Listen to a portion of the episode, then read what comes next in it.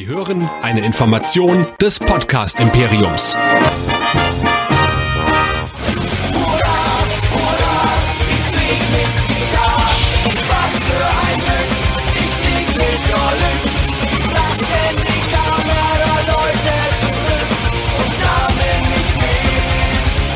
Ich flieg mit Jolly.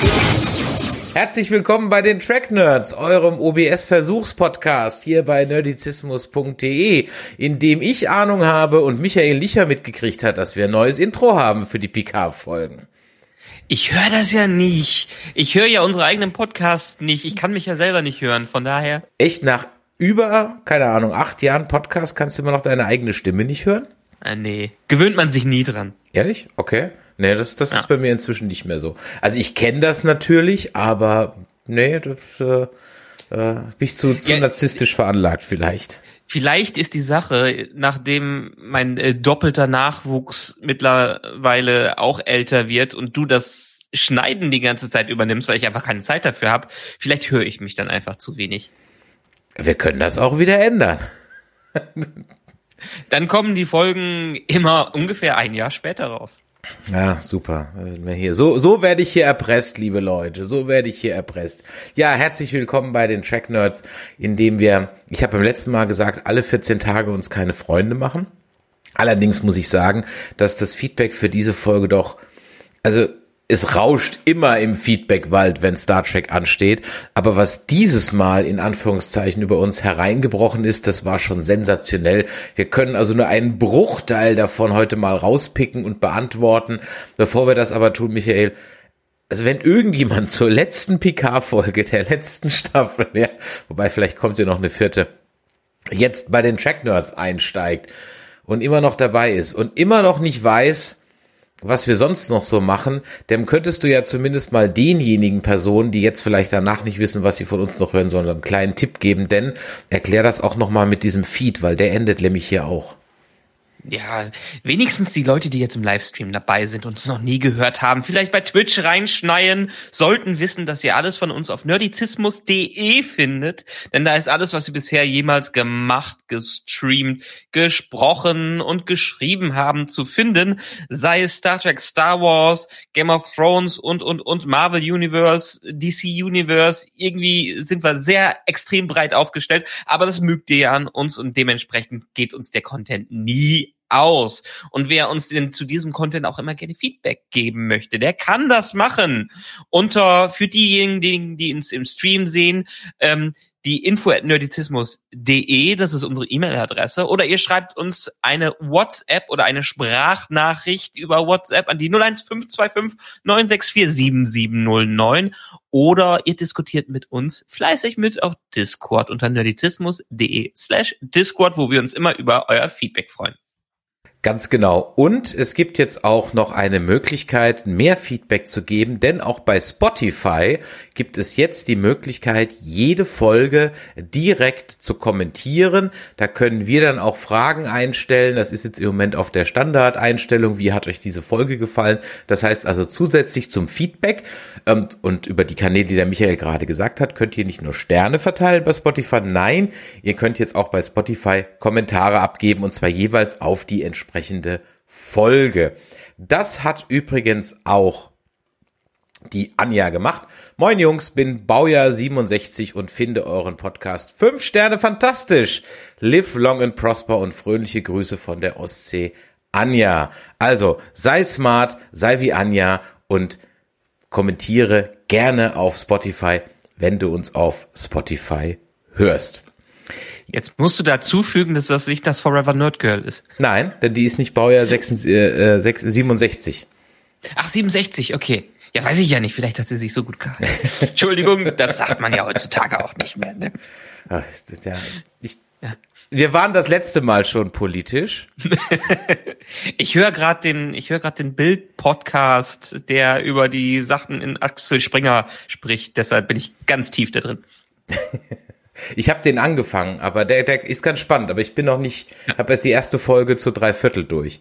Bin noch nicht ganz, äh, ganz durch damit. Ja, herzlich willkommen auch an den Chat. Wir wollen natürlich eure Fragen, eure Meinungen auch wieder hören. Also haut fleißig in die Tasten. Und ich gebe euch mal, bevor wir dann zwei, drei äh, Mails und Nachrichten vorlesen, nochmal was in die Runde und ihr könnt ja schon mal ein bisschen drüber nachdenken. Ich habe auf Twitter umfangreiche äh, Umfragen gestartet und da haben auch jede Menge Leute mitgemacht.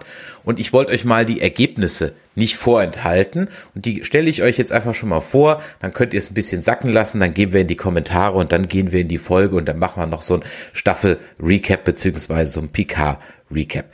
Zum ersten Mal habe ich gefragt, ähm, wie hat euch die Staffel 3 gefallen von Star Trek PK? 6% sind der Meinung, beste Star Trek ever. 42 Prozent waren der Meinung, war ganz okay. 40 Prozent waren der Meinung, es hatte seine Momente und 10 Prozent waren der Meinung, oh mein Gott, was für ein Mist. Dann für die Marktforscher unter uns, wie viele haben denn teilgenommen? Äh, teilgenommen haben äh, 50 Leute. Okay. Dann habe ich gefragt, also waren immer ungefähr äh, zwischen 45 und 50 Leute. Dann habe ich gefragt, äh, wie würdest du Star Trek PK allgemein bewerten? Da meinten immerhin 14 Prozent, dass das das beste Track ever war. 27, 28 äh, Prozent waren der Meinung, es war okay. 32,6 Prozent waren der Meinung, es hatte seine Momente und 25,6 Prozent waren der Meinung, das war ein ziemlicher Murks. Also, ne, so overall. Dann habe ich gefragt, würdest du irgendeine Staffel von Star Trek Picard nochmal anschauen, also einen Rewatch machen. 35% waren der Meinung oder haben gesagt, auf jeden Fall. 21% vielleicht. 17,6% waren der Meinung, manche Episoden. Und 25% haben gesagt, auf gar keinen Fall.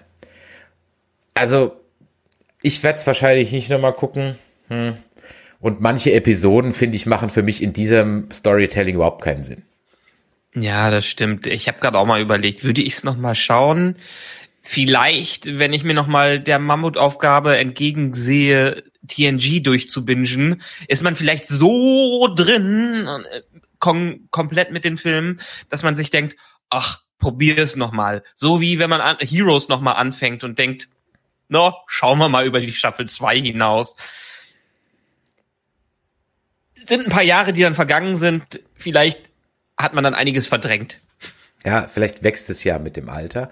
Die letzte Frage, ja. die ich gestellt habe, be, ähm, welches war deine Lieblingsstaffel von Star Trek Picard? Und äh, ich glaube, das Ergebnis war dann doch vorhersehbar, aber dass es so krass eindeutig ausfällt, hätte ich nicht gedacht. Zehn Prozent waren der Meinung Staffel 1, zwei Prozent waren der Meinung Staffel 2 und 87 Prozent waren der Meinung Staffel 3 das geht. Ich würde ja gerne mal die Begründung für Staffel 2 hören. Erklärt hören Sie unseren Podcast. Ja. dann, dann wissen Sie es. Auf Rotten Tomatoes kommt die Staffel allerdings sensationell gut weg. Von 97 Criticern Review hat sie einen Wert von 98 Prozent und von über 1000 Ratings äh, Viewer hat sie einen Wert von 91 Prozent. Also mhm da kommt das Ganze schon weg. Und ich muss sogar sagen, und das ist wirklich witzig, dass eigentlich, wir werden ja ganz oft verglichen mit Red Letter Media. Großer, sehr, sehr unterhaltsamer YouTube-Kanal, die auch tendenziell eher, gerade was die Star Trek-Sachen angehen, eher kritisch sind. Ähm, aber eben nicht auf dieser Vogue-politisch Schiene kritisch, sondern eben inhaltlich. Und sogar die waren, was die letzte Folge angeht, sehr gnädig, waren sich aber zumindest dessen bewusst, dass sie auf die Member Berries reingefallen sind. Lustigerweise sind die Kollegen vom Discovery Panel, die ja sonst gerne, wie ich sage ich immer so schön, das andere Ende des Meinungsspektrums sind, ich sag mal, durchaus, also für ihre Verhältnisse geradezu verrisstechnisch unterwegs gewesen. Nicht ganz so wie wir, aber durchaus so, was mich dann dazu verleitet hat, dem Andreas mal eine Nachricht zu schreiben, dass, wenn man nur lang genug Unsinn sendet, es dann halt doch in jeden Dickschädel mal eindringt, was man sich da anschaut. ähm, hat darauf nicht geantwortet, aber dass wir mal fast einer Meinung sind, vor allem ging es um den Punkt, dass viele ja auf Twitter geschrieben haben, Terry Metallis, der beste Mann überhaupt, gibt ihm jetzt jedes Star Trek in die Hand und so weiter und wir so gar nicht der Meinung waren. Also das ist lustig, also auch diese Staffel hat es nicht geschafft, den Fandom irgendwie zu vereinen. Allerdings muss ich ganz ehrlich sagen, lass uns doch heute mal, wir werden den Finger in die ein oder andere Wunde legen, aber versuchen auch wir vielleicht mal etwas versöhnlicher zu sein. In der Hoffnung, dass es danach aber auch vorbei ist mit dem Schmonzes. ja, ich meine, der alte Mann auf seine letzten Tage und im Finale so, ne, den kann man ja einiges ähm, ja, einiges gut lassen. Also von daher. Wollen wir doch mal ein paar WhatsApps vorlesen. Ja. Die wird hier jetzt ein bisschen länger. Aber ich finde, wer sich so viel Mühe gibt, der hat's verdient, auch vorgelesen zu werden.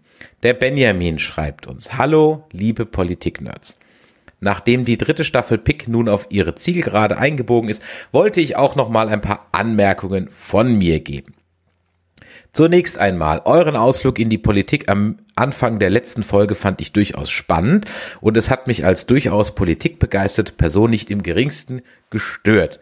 Ja, die meisten hat's eigentlich nicht gestört, aber ich glaube, wir werden es trotzdem nicht allzu häufig machen. Eigentlich lassen wir es wahrscheinlich weg, aber die meisten hat es nicht gestört. Er hat aber noch eine Anmerkung zu Polka Pispas, den man durchaus als anti-amerikanisch sehen kann. Dazu sei aber gesagt, und das wusste ich nicht, dass man seine Programme im Kontext seiner Zeit genießen sollte, nämlich dass er schon seit 2015 seine Karriere beendet hat. Das wusste ich nicht. Ich habe mich mit dem Mann nie großartig beschäftigt. Das heißt also, alles, was man so auf äh, YouTube und so weiter sieht, sind halt uralte Sachen. Okay, gut, das äh, wusste ich nicht. Dann wäre es natürlich mal interessant, mal zu sehen, wer dann so im linken Ende des Kabaretts so aktuell unterwegs ist. Ich wüsste da jetzt keinen, aber ihr wisst sicher einen, könnt ihr ja mal in den Chat schreiben. Nun denn zum eigentlichen Thema eures Podcasts. Ich gehöre zu jenen, die Battlestar Galactica tatsächlich noch nicht gesehen haben. What? Änder das. Sofort. Insofern fand ich den Twist in der neunten Folge sogar ziemlich gut. Ja, klar. Wenn du nicht weißt, was kommst und wenn du nicht weißt, wie es funktioniert, klar. Ja, wir müssen dazu sagen, BSG ist jetzt nicht mehr, okay, die 70er sind schon ein bisschen was her, aber die äh, 2000er sind auch schon ein bisschen was her. Das Ding ist mittlerweile in der ersten Staffel, beziehungsweise den drei, diesen Pilot, dieser Pilotserie, ja. ist 20 Jahre alt. Ja. Es ist schon einiges, was es auf dem Buckel hat, ne? Ist trotzdem noch gut zu gucken. Also kann sein, dass sie, ja. ich habe es vor vor fünf Jahren das letzte Mal gesehen. Kann sein, dass natürlich das CGI, es wird nicht besser, aber es war aber auch nicht schlecht, als es rauskam. Es ist immer noch gut. Die haben nämlich diese wunderbaren Tricks mit dem Kamerawackeln und ähnlichen und den leichten Unschärfen damit reingebracht, was sehr viel erstens Realismus reinbringt, aber auch das sehr gut altern lässt. Ich habe es auch zuletzt vor vier, fünf Jahren gesehen und war eigentlich immer noch angetan, wie gut das heutzutage noch wird. Genau. Insofern fand ich den Twist mit der neunten Folge sogar ziemlich gut. Allerdings bekräftigt er einmal mehr ein Problem bisher aller Picard-Staffeln und auch Discovery, nämlich, dass sich im Laufe der Staffeln zu viel mit Nebensächlichkeiten aufgehalten und ihnen zum Ende hin wenig die Zeit ausgeht. Auch hier fürchte ich, er hatte die zehnte Folge noch nicht gesehen, dass die Auflösung etwas gehetzt wird. Werden wir gleich drüber sprechen. Darüber hinaus fand ich die Staffel deutlich besser als die bisherigen zwei Staffeln, auch wenn die Logikprobleme, Beispiel Wechselbälger sind durch Stichwaffen verwundbar, bis zum Ende hin zugenommen haben. Naja, jeder findet die Staffel besser, aber mein Gott, was ist besser, Arm ab oder Kopf ab? Also.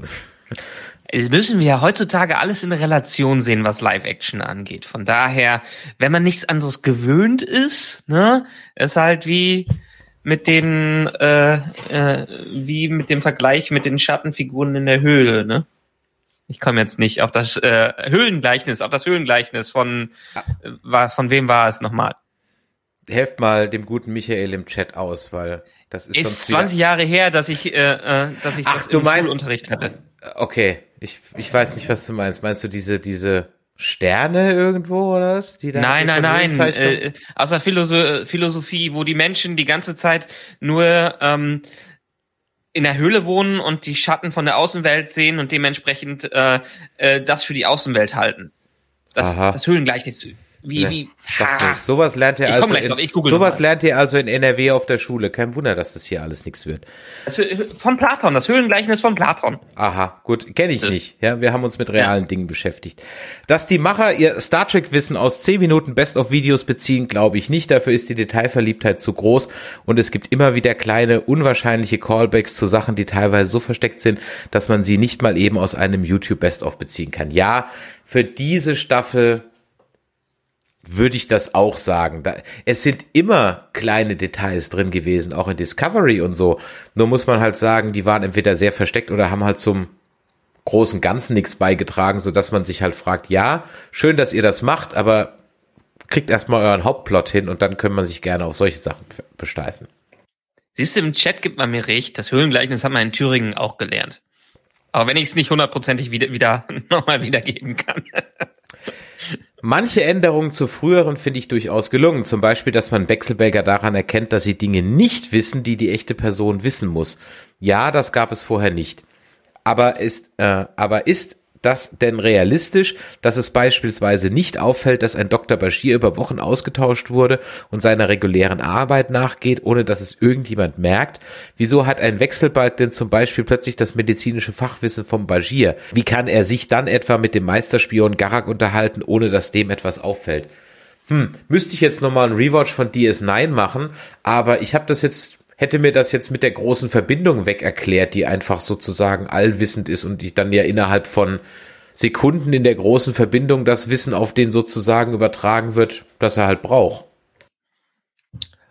Hm, gute Frage. Bei den Neuen ist es ja eher so, dass die Argumentation da war, dass die im Hintergrund am Leben gehalten worden sind, um sie, äh, um ihr Wissen zu erpressen, so ungefähr. Ja, vielleicht auch so. Ich weiß es jetzt gerade nicht mehr. Aber kann ja sein, dass das ein Punkt war. Wie gesagt, es wird ja niemand behaupten, dass die alten Serien äh, frei von Logikpatzern sind, ganz und gar nicht.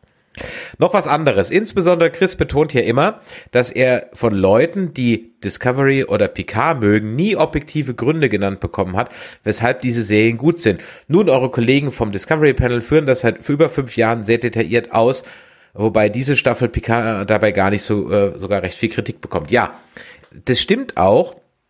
Und ich habe darüber über deinen Satz nachgedacht, Benjamin. Wenn ich natürlich jede Szene und das machen die Kollegen, das machen wir ja nicht, wir machen ja unsere Reviews anders. Die Kollegen vom Panel nehmen ja wirklich jede Szene auseinander, deswegen brauchen die auch für eine Lower Decks Folge drei Stunden. Ähm, kannst, kannst du mal, mein, meinte ich völlig ironiefrei, kannst, kannst du machen, machen wir halt eben nicht. Dann finde ich natürlich in jeder einzelnen Szene auch was Nettes. Klar. Ja, weil ich kann ja mich nicht dauernd hinstellen und sagen, ja, das ist jetzt aber äh, doof oder hier oder so, da macht man natürlich, hey, das hat die jetzt gerade gut geschauspielert oder hey, das Make-up ist gut, etc. pp. Aber es bleibt für mich, und ich glaube, wie Michael, dir geht's auch so halt eine punktuelle kleine Aufnahme eines positiven Details in einer Szene. Wir gucken uns ja eher das Gesamtbild an und das ist eben das, wo wir meistens äh, dann nicht so gut äh, bei uns wegkommt. Ja, vollkommen. Es kann so etwas wie zum Beispiel der Mario-Film sein, der aus diesen ganzen kleinen Cameos lebt, weil er eine sehr dünne Story und sehr dünne Charaktere hat, aber in jedem Frame von diesem Film so viel Verweise und so viel Hinweise versteckt sind, äh, dass man als Fan am Ende nur noch begeistert ist.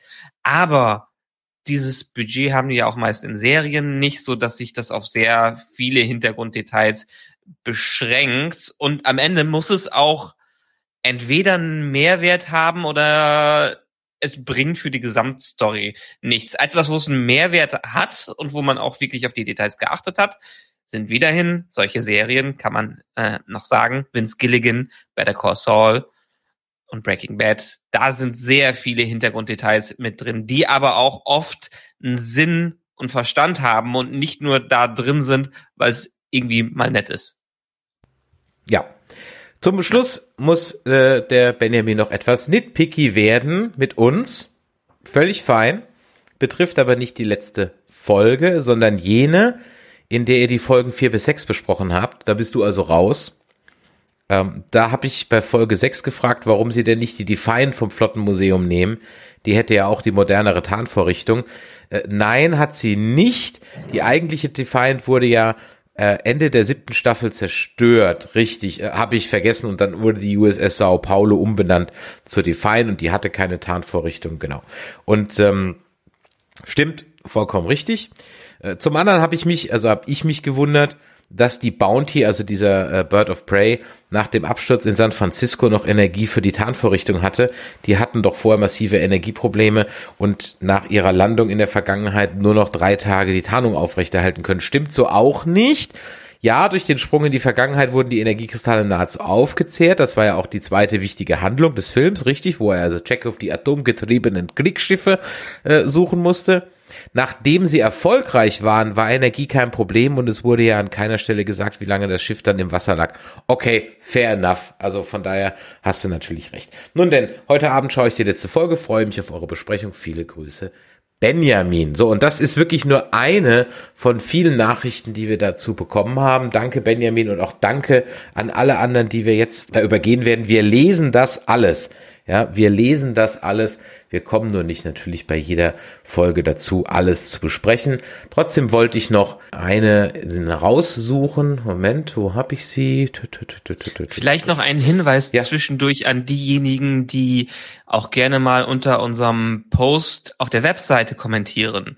Wundert euch nicht, wundert euch nicht, wenn es manchmal ein bisschen dauert, bis der da ist. Wir geben die alle manuell frei. Also ihr braucht nicht zwei oder dreimal zu schreiben und dann euch wundern, dass es nicht freigegeben wird. Wir geben die aufgrund von Spam und anderen Sachen in unserem System alle manuell frei und deshalb kann es manchmal dauern, dass wir nicht um zwei Uhr nachts das freischalten, sondern um sieben Uhr morgens ungefähr.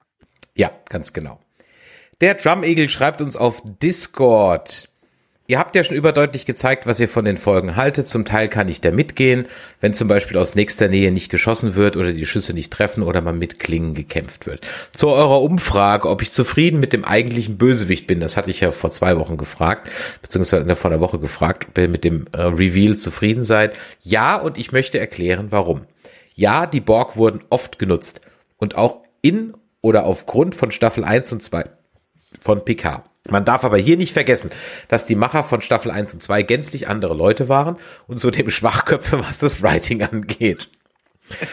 Nun haben wir einen Showrunner, der schon seit Deep Space Nine dabei ist und sich die Frage stellte, nehmen wir die jetzt nochmal, obwohl die in 1 und 2 Dreck waren, und bringen Picards Story zu einem tollen passenden Abschluss oder machen wir was gänzlich anderes, wie die Idioten in Staffel 1 und 2, die die Borg benutzt und beziehungsweise ausgenutzt haben. Für mich hat Terry Metallis für den passenden Abschluss ähm, für mich hat Terry Metallis für den passenden Abschluss entschieden, obwohl die Borg abgenutzt sind. Das spricht noch einmal dafür, wie scheiße und unüberlegt eins und zwei waren. Das gefällt mir, also der Abschluss. Die Staffel ist geprägt durch tolles, grandioses Schauspiel, viele emotionale Momente und gute Inszenierung. Ja, es gibt auch einige Stellen, wo viele Logiklöcher vorhanden sind, aber ich will mal vorsichtig behaupten, dass es bei TNG diese auch gab. Ja, wie gesagt, das würde auch nie jemand das Gegenteil behaupten. Aber vielleicht ist die alte Serie die ultimative Memberberry und ihr steht auch dessen Ver äh, aber vielleicht ist die alte Serie die ultimative Memberberry und ihr seht auch dessen Verfehlungen nicht. Ähm, doch, wir sehen die durchaus. Ich weiß gar nicht, wie oft wir das noch, noch sagen sollen. Also niemand von uns beiden wird sagen, früher war alles besser und natürlich gab es Stinkerfolgen und ich wiederhole mich nochmal, aber dadurch, dass es halt nicht seriell war, konnte halt die nächste Folge auch schon wieder ein absoluter Burner sein. Und dann verzieht man halt eben das Gesetz der Edo oder sonst irgendeinen Unsinn das ist hier halt nicht so. Wenn die Hauptstory nicht passt, dann hängen halt alle Folgen davon ab.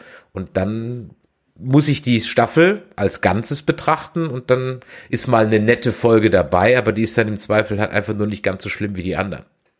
Genau. Und dazu muss man sagen, dass ja, also Member Berries wären für mich vor allem Dingen da, wenn die Folgen, keine Ahnung, 30 Jahre gealtert sind und man denen das Alter ansieht und heute nicht mehr relevant sind.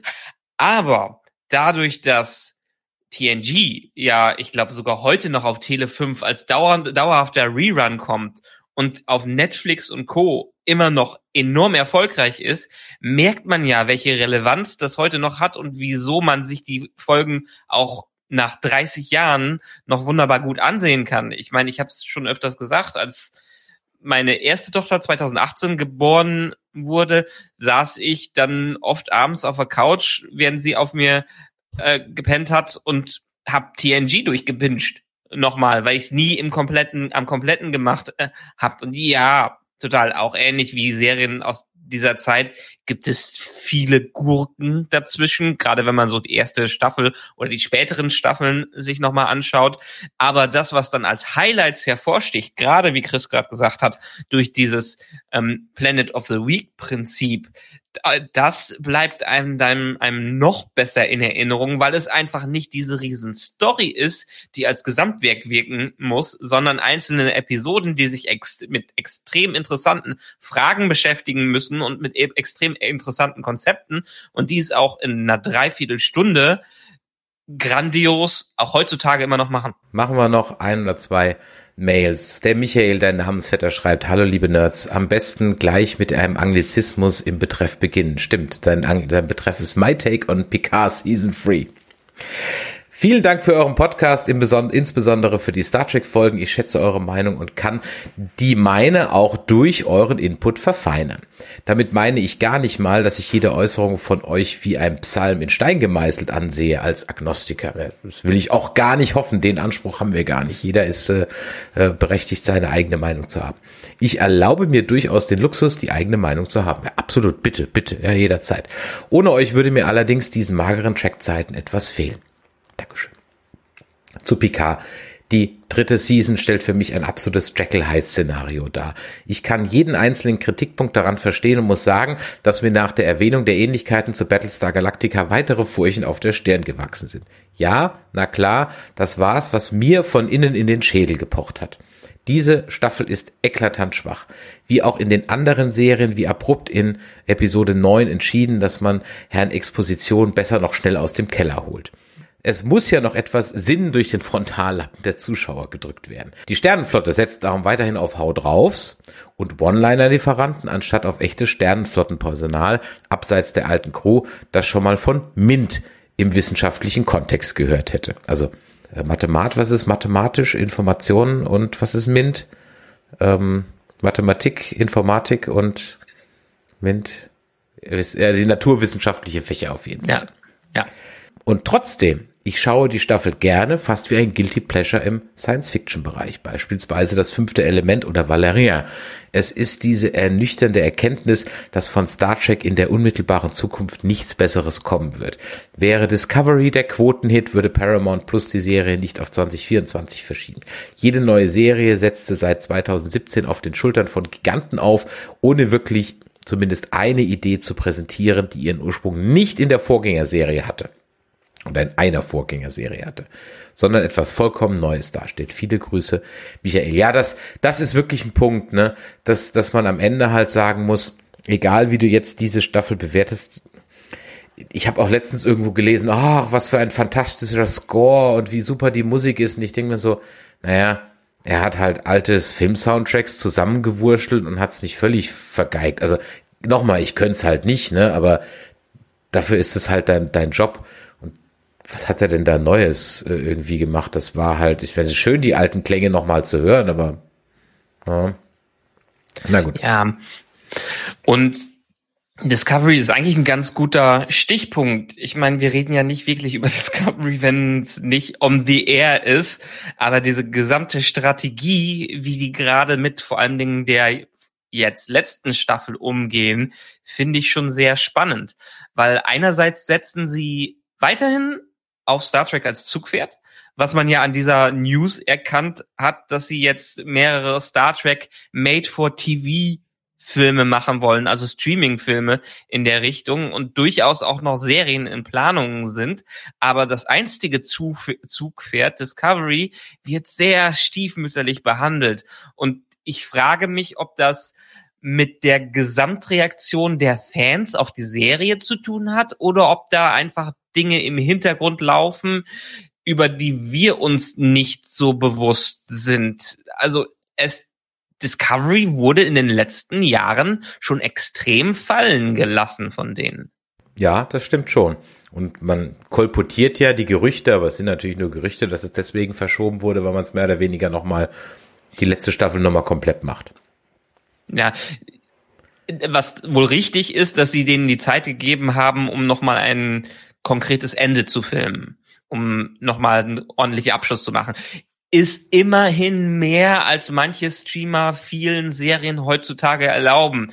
So oft wie Netflix seine Serien cancelt und nicht zu einem guten Abschluss kommen lässt und jetzt mittlerweile auch viele, viele andere Networks oder Streaming-Kanäle, ist ja wirklich schon frustrierend für Zuschauer und ich frage mich mittlerweile manchmal, in welche Serie ich noch mein Vertrauen setzen kann, weil wenn alles irgendwie auf Mystery Boxen oder einer großen Story aufgesetzt äh, gesetzt ist und die noch nicht mal ihren Plan durchführen können, wenn es kein Quoten-Juggernaut ist, dann habe ich auch keinen Bock mehr, diese High-Concept-Serien mehr zu gucken. Schau halt Superstore. Habe ich durchgeschaut. Super Serie.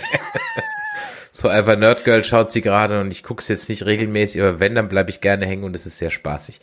Eine letzte ja. Mail, dann sind wir auch durch. Der Oliver schreibt uns, er möchte noch gerne ein kleines Shoutout loswerden. Zu einer Buchreihe, die wir auch schon öfters mal erwähnt haben, nämlich die acht Star Trek Vanguard Hörbücher. Die Romane an sich sind schon super, aber was Dietmar Wunder als Sprecher daraus macht, ist wirklich ein Wunder. Kann ich an der Stelle nur bestätigen. Ich habe die Hälfte schon gehört, die andere Hälfte wartet noch, dass ich es fertig höre. Neu sind die Bücher und auch die Hörbücher nicht, aber zeitlos und vielleicht noch nicht jedem bekannt.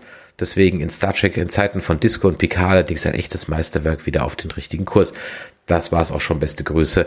Olli, ja, also die Star Trek Vanguard Reihe ist auch schön in Verbindung mit Strange New Worlds, denn unser Dr. Benga äh, von der Enterprise spielt dort eine ganz gewichtige Rolle. Damit wisst ihr auch schon, zu welcher Zeit das spielt.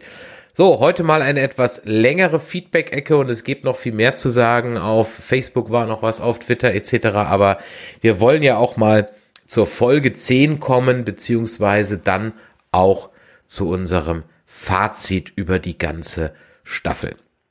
Ich muss ja ganz ehrlich sagen, die Folge 10 hat sich für mich so angefühlt wie das eine Tor der Brasilianer beim 7 zu 1 gegen Deutschland.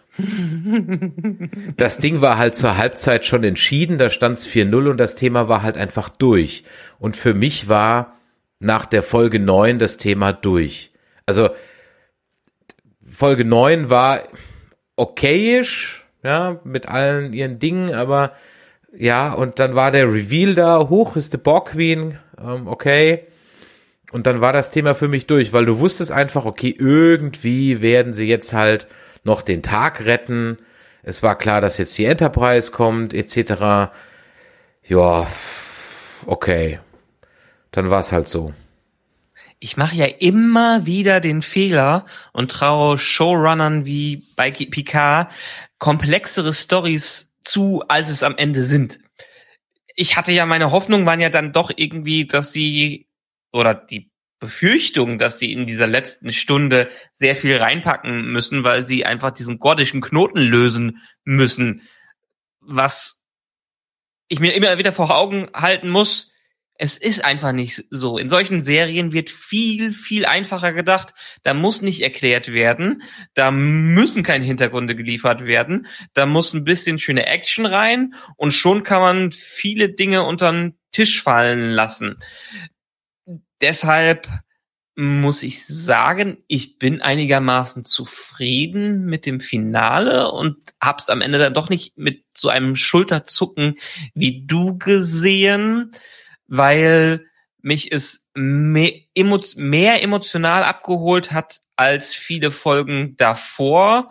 Und meiner Meinung nach, wenn sie es die ganze Staffel so gemacht hätten, auf so einem leichten Niveau, wie es jetzt hier gewesen ist, dann hätte es vielleicht auch besser funktionieren können, weil das war jetzt ganz klar Star Trek Feature Film Niveau. Da hat man sich nicht groß Gedanken über die Komplexität gemacht, sondern hat einfach ein bisschen schöne Action, ein paar nette Charaktermomente reinlaufen lassen und dementsprechend hat es für mich besser funktioniert, als äh, wenn sie versucht hätten, nochmal Jack Crusher irgendwelche Komplexitätsmoralvorstellungen ein haben vorspielen lassen oder so. In, in der Richtung auf jeden Fall dieses einfachere, dieses runtergebrochene, das passt für mich auch für meinen Blick auf die Serie, weil irgendwo in diesen zehn Folgen, die wir gesehen haben, es waren zehn am Ende, ne, ähm, ist ein okayer bis guter letzter TNG-Film drin gewesen. Also auch hier wieder, ich gucke mir keine Fancuts an, aber ich hätte durchaus ein äh, Interesse an einem Fancut, der das Ganze in einen meinetwegen zwei bis drei Stunden Film zusammenschneidet, weil die das Potenzial dafür ist einfach da, das auf diesem einfachen Niveau zu lassen und sich nicht zu verstricken in zehn Mystery Boxen, die man über zehn Stunden aufbaut und dementsprechend sich ein komplexes Produkt aufbaut, was man, wo man nie am Ende einen guten Payoff haben kann. Lass es zwei, drei Stunden sein mit einem Khan-Reveal und dann ist auch gut. Ja, das ist exakt das. Das finde ich eigentlich so das Treffendste, was du in letzter Zeit von dir gegeben hast. Nein, also das muss ich wirklich sagen, das ist wirklich das zitierenswerteste. Irgendwo in diesen zehn Stunden ist ein guter oder ein mittelmäßiger bis guter zweistündiger TNG-Film. Ja, exakt so sehe ich es auch. Wenn man da einfach ein paar Sachen rausschneidet, kürzt und das Ganze ein bisschen äh, rafft und strafft, dann glaube ich schon, dass es zumindest für einen launigen Kinoabend und den ein oder anderen Rewatch reichen könnte. Ich gucke ja auch heute ab und zu normalen Nemesis an. Jetzt nicht so häufig wie Undiscovered Country, was halt mein absoluter Lieblingsfilm äh, ist, aber äh, den gucke ich auch ab und zu mal an. Ja, so und das ist auch einfach der Vorteil von Filmen gegenüber dem Serienzeitalter, in dem wir drin leben. Einen Film kannst du mal eben schnell reinschmeißen. So einen Marvel-Film oder so einen Star Trek-Film. Den hast du in zwei Stunden durch. Ich meine, zwei oder drei Folgen von irgendeiner Serie bingst du sowieso am Abend. Da kannst du dir auch den Film reinziehen. Und dann hast du den im Kopf und auch wieder vergessen. So eine Serie, und das ist mein, äh, mein Problem, warum ich wahrscheinlich auch nie wieder gucken werde. Du musst unglaublich viel Zeit investieren. Zehn Stunden, die du nicht perfekt findest, investiere ich lieber nochmal in einen x-ten Rewatch von Battlestar Galactica, ähm, als in Picard. Und das gleiche Problem hat beispielsweise auch Marvel zur Marvel zur Zeit. Ich finde die Serien alle toll, die da sind. Also besseres Niveau für mich als die Star Trek äh, Serien im Durchschnitt, was das äh, angeht. Aber ich weiß bei total vielen Serien, ich werde die kein zweites Mal sehen. Ich werde mir in Iron Man 2, auch wenn er scheiße ist, vielleicht irgendwann aus Chronisten, weil ich Bock drauf hatte, habe die Iron Man Trilogie zu gesehen, werde ich mir noch mal reinziehen. Aber ich weiß ganz genau, dass ich mir Loki wenn die Serie durch ist, wahrscheinlich nicht nochmal reinwerfen werde. Mhm. Ja, kann, kann ich grundsätzlich gut verstehen. Da bin ich, bin ich ja. bei dir. Hier haben wir jetzt ja so die Situation, dass jetzt erstmal die Enterprise unter dem Kommando von äh, Field Demotion jetzt wieder Captain Picard erstmal, ja ganz ehrlich, planlos im Weltall ist das muss man ja ganz ehrlich sagen. Was ist denn der Plan von der Enterprise D? Also sie fliegen halt mal ins Sonnensystem. Warum? Woher wissen sie, dass die Borg da sind? Und Kelsurprise, sie kommen direkt beim Jupiter raus, wo dann die Borg dann im, im Gasriesen drin hocken. Und äh, ich komme halt immer noch nicht drüber. Ich habe es in der letzten Folge gesagt. Warum fragen sie nicht mehr jemand anders um Hilfe? Keine Ahnung. Und kann mir irgendjemand erklären, warum sie halt ganz gezielt da reinfliegen? Also wird das, habe ich das nicht mitgekriegt? Ich wüsste nicht wo. Es gibt halt einfach nur noch mal kurz den Nebel aus dem Cold Open oder aus dem Vorspann, nicht aus dem Cold Open, aus dem Vorstand der alten äh, TNG-Serie. Das war natürlich ganz nice, dass dann dieser Nebel da drin war. Okay, gut, ja. Ähm, aber es fällt halt in dieser Folge sehr viel, sehr äh, äh, passend ineinander und ja, es ist halt das, was man immer hat. Ne? Man hätte halt einfach irgendwo ein Nebensätzchen hier schreiben können, eine kurze Erklärung da und alles wäre fein gewesen. Ähm, so ist die Enterprise halt eben dann da und die Borgs sind halt auch zufälligerweise da. Okay.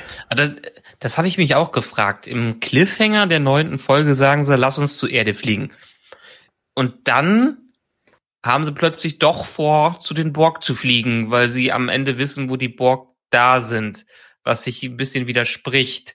Aber selbst wenn sie zur Erde geflogen wären, haben sich ja alle vorher gefragt, was hätte das 30 Jahre alte Schiff gegen die moderne Flotte machen ja, ja, können ja, am Ende, ne?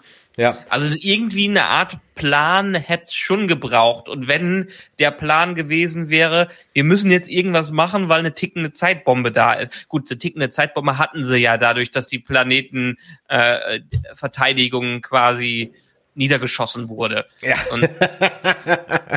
Mit der stärksten Starbase ever. Ja, ja, aber auch, auch hier wieder, wäre es doch ein durchaus interessanterer Plot gewesen, das am Anfang starten zu lassen, die Erde auch untergehen zu sehen, was es angeht, also Konsequenz zu haben in dem äh, Fall. Wer ähm, The Expanse hat das ja an vielen Stellen gemacht, wo die einfach konsequent ihre Terrorakte und ähnliches durchgezogen haben, wo man sich dann aus dieser Ecke wieder rausschreiben musste. Das hätte ich in dem Kontext spannender gefunden. Und wir müssen uns ja mal zurück erinnern, dass wir jetzt in der Serie eine 180-Grad-Wende gemacht haben, dadurch, dass Staffel 1 und 2 eigentlich mit der Prämisse gestartet sind, dass Stuart ähm, keine Lust auf eine TNG-Reunion hatte und einfach einen weiterentwickelten Picard sehen wollte, weil er nicht den alten nochmal spielen möchte. Er lag am Ende falsch. Offensichtlich, was viele Fans auch schon vorher äh, erahnt haben. Und am Ende haben sie in Staffel 3 das, äh, 3 das gemacht. Aber man hätte ja trotzdem man hätte ja das Best of both worlds, um es zu äh, zitieren haben können, indem man einfach das Alte mit neuer Dramaturgie verbindet was das angeht und einfach Konsequenzen durchzuziehen. Ja, das ist, ich glaube, das ist eigentlich so mein Grundproblem. Aber das ist ja kein Star Trek allein Problem. Star Wars hat das ja, ja. auch. Es hat halt nichts mehr Konsequenzen. Du killst ja. einen Charakter in Staffel 2, hm, dann kommt er halt in Staffel 3 wieder. Du bringst einen irgendwie in voll, voll Film, Film 4 um, oh, dann holen wir ihn halt in Film 8 wieder zurück. Who cares? Und warum soll ich dann mit irgendeinem von diesen Charaktern noch mitfiebern? Warum? äh, wie oft ist Data jetzt gestorben? Ja, wie oft hat man ihn zum Jungen gemacht? Ah, ja, das ist äh, ja, das das ist kein Star Trek Only Problem, aber man könnte es ja halt auch mal ändern. Das ist ja auch genauso wie dieser Quatsch, dass äh, anscheinend irgendjemand mal die Marschrichtung, und ich glaube, da ist Star Wars für verantwortlich, die Marschrichtung ausgegeben hat, dass alle Schlachten jetzt einfach over the top sein müssen. Also es müssen jetzt einfach hunderte von Raumschiffen gleichzeitig sein, drunter macht man es ja gar nicht mehr. Ähm, ich glaube auch Star Wars ist mit seinen ähm, in den Prequels doch damals frischen und auch tollen Lichtschwertkämpfen, glaube ich, auch ein bisschen dafür verantwortlich, dass heute halt alles Martial Arts sein soll. Ja. Mhm. Also wer Indy nicht schon jetzt, Harrison Ford nicht schon 80 im Indy 5, wird er wahrscheinlich auch noch anfangen, einen auf John Wick zu machen, weil es halt jetzt so sein muss, weil es halt alle machen, ja. Und ja. Äh, das ist halt wirklich, ähm, äh, das ist halt dann einfach so over the top, dass es da, da brauche ich auch kein, keine filmische Kunst mehr oder sonst irgendwas, sondern ich knall halt einfach noch mehr CGI. Weißt du, ich kann es ja nicht mal von der künstlerischen Art und Weise her ähm, äh, äh, würdigen, weil ich will natürlich jetzt auch CGI-Künstlern nicht zu nahe treten, aber es ist halt noch mal was anderes, ob da jetzt halt 20 Dudes über drei Wochen oder drei Monate hin oder noch länger Modelle bauen, wie verrückt und dann sowas in den Film reinkopieren oder ob du halt, ich sag's jetzt mal böse, da sitzt und halt Copy-Paste machst. Also Ne. Ich will das nicht nicht kleinreden, aber das ist auch nochmal eine andere äh, Sache. Ich meine, ich war ja froh, dass die richtigen Phaser wieder zurückgekommen sind. Ist dir das aufgefallen? Die richtigen Phaserstrahlen sind wieder da. Das ist schön. Und weißt, woran mich das erinnert hat, als sie diese Starbase da platt machen? An Star Trek Armada oder überhaupt an jedes Echtzeit-RTS-Spiel. Wenn du am Ende mhm. das, die, die Homebase des Gegners ein, umzingelt hast, es gibt keine Gegner mehr und alle deine Einheiten schießen gleichzeitig aufs Dorfzentrum. Mhm. Genauso war das. Sie haben ja durchaus in dieser Episode gesagt, äh, gezeigt, dass sie es besser machen können ich meine, die D sah im CGI fantastisch aus, wie sie auch den, ja, den, den Modell Porno da abgezogen haben und ganz nah an ihr vorbeigeführt, die Kamera haben vorbeifliegen sehen. Das sah richtig gut aus und ich habe viel im Internet gelesen, ja, bringt doch solche Art von Schiffe zurück und macht nicht dieses streamlined Ding, was mittlerweile alle haben und was ja im, Sinn, im, im Weltraum absoluter Schwachsinn ist, dass man dieses gestreamlinete Design hat. Aber die D, ähm, ich hatte ja Angst, dass wir einige Szenen von ihr sehen, wo sie nicht gut aussah. Aber da haben die ordentliche Leistung gebracht und dann das auf Modellniveau zurückgebracht. Natürlich nicht ganz haptisch, nicht ganz griffig, wie man es von Modellen kennt, aber für TV, CGI, Serienniveau toll. Ja, wobei ich mich dann da gefragt habe, äh, warum sind in den ganzen Kabinen eigentlich immer noch die Lichter an? Da ist doch gar keiner mehr. Aber gut. Okay. Automatisch. Automatisch Nein, muss ja irgendwie auch, aussehen. Auch die Drohnen brauchen Licht. Genau. Ja, genau. Auch, auch kostet ja nichts. Genau, kost, kostet ja nichts. Aber du hast recht, ganz ehrlich, ich könnte dir halt auch von diesen neuen Schiffen, außer jetzt der Titan und auch kannst du halt die neuen Schiffe auch fast nicht so, die haben nichts Ikonisches an sich. Das sind wirklich so absolut generische Starfleet-Schiffe. Zwei Warp-Gondeln dran und äh, äh, eine Untertassensektion und irgendwie machen wir halt dann unten noch eine, einen netten Schiffskörper dran. Aber, ja. aber das, das ist aber jetzt kein New Track Problem. Ich fand auch die Enterprise eh nur bedingt sexy. Ja, ich meine, bei dem einzigen Schiff, wo man sagen könnte, dass es noch ein bisschen mehr Charakter hat und wo sie ja auch einen Fokus drauf gelegt haben Anfang, Anfang ist die Disco. Durch die ähm, sich rotierende Untertassensektion durch den oder durch äh, den Effekt, den sie durch die Rotation drin hatten. Das hat nochmal wieder einen neuen Twist mit reingebracht, der aber später völlig bedeutungslos war für alles andere. Ja, und das Design ist ja auch von Ralph McQuarrie und uralt. Also von daher, Na. das ist ja auch nicht auf deren Mist gewachsen. Ja. Gut, okay. Aber ja, auch hier ähm, früher früher war alles besser. Ja, früher war alles besser, weil man Zeit hatte für ein ordentliches Schiff-Design, was man vielleicht über ein paar Monate entwickelt hat. Und heutzutage hat man eben die Copy-Paste-Flotte. Du hast nicht mit Liebe äh, gebaute Einzelmodelle, wo sich jeder drum kümmert, sondern es muss ähnlich aussehen, weil es muss ja äh, Starfleet-Optik haben. Föderation muss Föderation irgendwie am Ende äh, Ende sein und, und ähm, du hast ja auch nicht riesig viel Budget, jedes Charakterschiff wie so eine Firefly wirken zu lassen, Serenity wirken zu lassen. Ja, absolut. Ja, hüpfen wir mal so ein bisschen über die Handlung drüber. Ich meine, ihr habt es ja alle gesehen, ihr werdet das ja nicht hören, wenn's, äh, äh, wenn ihr die Folge 10 nicht gesehen habt. Nichts hat halt Konsequenzen, ne? Nicht nur, dass Tote wieder zum Leben erweckt werden, nein. Ich muss auch ganz ehrlich fragen, äh, der Jack, ne, der hat sich dann also assimilieren lassen, weil er wusste, dass er jederzeit wieder raus kann aus dem Kollektiv? Oder war es dann jetzt die Liebe, die ihn rausgebracht hat aus dem Kollektiv? Ich meine, er war doch dann, als er sozusagen im, im Kollektiv war, doch eigentlich derjenige welche, der dann für die ganze Zerstörung doch verantwortlich war, denn er hätte es ja jederzeit auch stoppen können. Mhm. Ja, aber dann war am Ende doch nicht stark genug, um aus den Stimmen des Kollektivs herauszustechen. Ja, diese ganze Jack-Geschichte ist auch wieder eine Mystery Box, die spannend aufgebaut wurde und die sicherlich hätte einen guten Payoff bekommen können, eine gute Auflösung, um es nicht zu sehr zu verdenglischen. Ähm, aber am Ende haben sie sich dann nicht Zeit dafür gelassen, da auch was Cleveres rauszumachen, weil er hat sich ja letztendlich selbst aufgegeben, was das angeht. Er ist, nicht, er ist nicht mit einem Plan dahin hingefahren, äh, hingeflogen und hat gesagt, ja, hey, jetzt übernehme ich das Borg-Kollektiv, um endlich mal alles zu stoppen. Nee, er wurde assimiliert und ist dann nicht mehr raus rausgekommen aus dem ganzen äh, Ding. Für, ich hatte ja letztes Mal schon gesagt, ich hätte den Twist erwartbar gesehen, dass Jack am Ende die Fähigkeit gehabt hätte, das Kollektiv zu übernehmen und alle zu befreien. Äh, haben sie nicht gemacht. Sie sind für die wie, wieder die einfache Lösung reingegangen.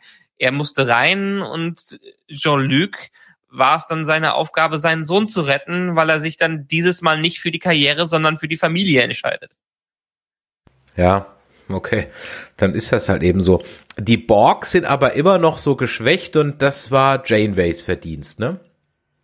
Ich glaube schon. Das war das Voyager-Finale, wo quasi die komplett einmal dezimiert worden sind und am Ende ist nur noch die Königin übergeblieben in ihrem degenerierten Zustand, die ja am Ende sich auch von dem Kollektiv ernährt hat. Ich finde es immer wieder spannend, die Königin dann äh, zu haben. Ja, es passt zu diesem zu diesem Bienenstock, zu dieser Parallele, die man hat, dass am Ende alle für die Königin arbeiten, äh, weil sie für Nachwuchs so, äh, äh, sorgt aber ich hatte früher immer das Gefühl, dass die Borg wirklich dieses typische Kollektiv sind, was gemeinsam entscheidet und wo nicht die Königin von oben drauf alles macht. Und am Ende war es ja hier wieder das typische, der Herrscher äh, predigt zwar viel, aber nutzt es am äh, aber hält sich am Ende nicht an die eigenen Regeln, die er ge geschaffen hat. Und das war dann die Königin, die übergeblieben ist, hat sich quasi 30 Jahre lang versteckt, bis sie dann da aufgetaucht, bis irgendwelche Changelings da aufgetaucht sind und sie einen Plan durchführen konnte. Hm. Ja, die halt zufälligerweise da waren. Was auch nie erklärt wird, wie die sich eigentlich getroffen haben, ne? Naja, sie hat gesagt, sie, weil sie, sie, sie meinte, die Föderation oder das, was da am Ende passiert ist, hat sie in einer Ecke zurückgelassen, wo keiner sie auffinden konnte. Also quasi in nirgend, in Niemandsland des Weltraums, der Galaxie, wo eh nie, nie irgendwer vorbei, vorbeifliegt. Und nur durch Zufall sind die Wechselbelger bei ihr vorbeigekommen und haben quasi den Pakt mit ihr geschlossen. Aber sonst wäre noch nicht mal irgendwer auf sie aufmerksam geworden, was vielleicht am Ende auch der Sinn war, weil sie keine Chance hatte, irgendwen Neues zu assimilieren. Hm. Hm. Mein Fliegen ist ja auch ein schönes Stichwort. Wie fandst du eigentlich die Millennium Falcon Aktion der Enterprise durch den Borg Cube durch hin zum äh, Reaktorkern des Todes des Bodes äh, des Borg Cubes ja, mit Data am Steuer. Auch, auch wieder einfache Lösungen. Es war nett, ich meine, Brent Spiner hat Spaß gehabt, einen emotionalen Data Absolut. zu spielen. Das hat man gesehen. Ja, Absolut der, Spaß gehabt. der durfte, nachdem er Staffel 1 den klassischen Data spielen äh, durfte, in Staffel 2 nur Song-Verschnitte, hat er sich gefreut, endlich mal Data in einer weiterentwickelten Version zu spielen. Und ja, das ist einfach, das ist letztendlich die Konsequenz. Er hatte irgendwann einen Emotionschip und hat sich darauf gelassen. Jetzt ist er ein richtiger Junge geworden und darf auch wie ein richtiger, richtiger Junge spielen. Ja, ich finde auch, dass Brent Spiner durchaus die meisten Facetten aller Darsteller in dieser Staffel an den Tag gelegt hat.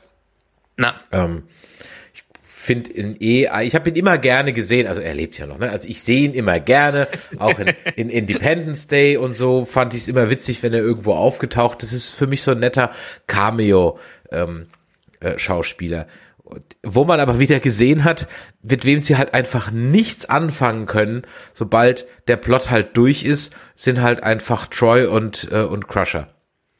na, Also nach, nachdem Troy dann als mittelmäßige äh, Therapeutin ihren Dienst getan hat, hat sie halt nichts mehr zu tun. Gut, sie wird dann noch mal ein bisschen, kriegt noch mal ihren Redemption Arc, indem sie die Enterprise dann auch noch mal kurz steuern und nicht zu Bruch, Bruch fliegt. Aber für die Crusher steht halt nur noch so doof auf der Brücke rum und darf ab und zu mal ein bisschen was reinschmeißen.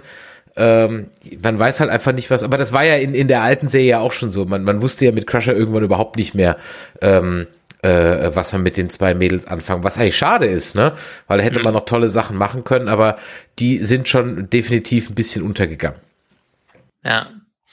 Am Ende ist es ja, ich, ich frag mich am Ende dieser Serie, was denn mit, ähm, mit Jean-Luc, Jean-Lucs äh, romulanischer Freundin ist. Ist er jetzt mit Crusher nette Familie und die, ich kann mich noch nicht mal gerade an ihren Namen erinnern. Die, die Larissa, also Laris. Der La La Laris, genau. Ähm, die ist jetzt nicht mehr relevant, weil die haben sich ja in der ersten Folge noch herzerweichend verabschiedet und äh, Jean-Luc meinte, ich muss das jetzt noch irgendwie machen.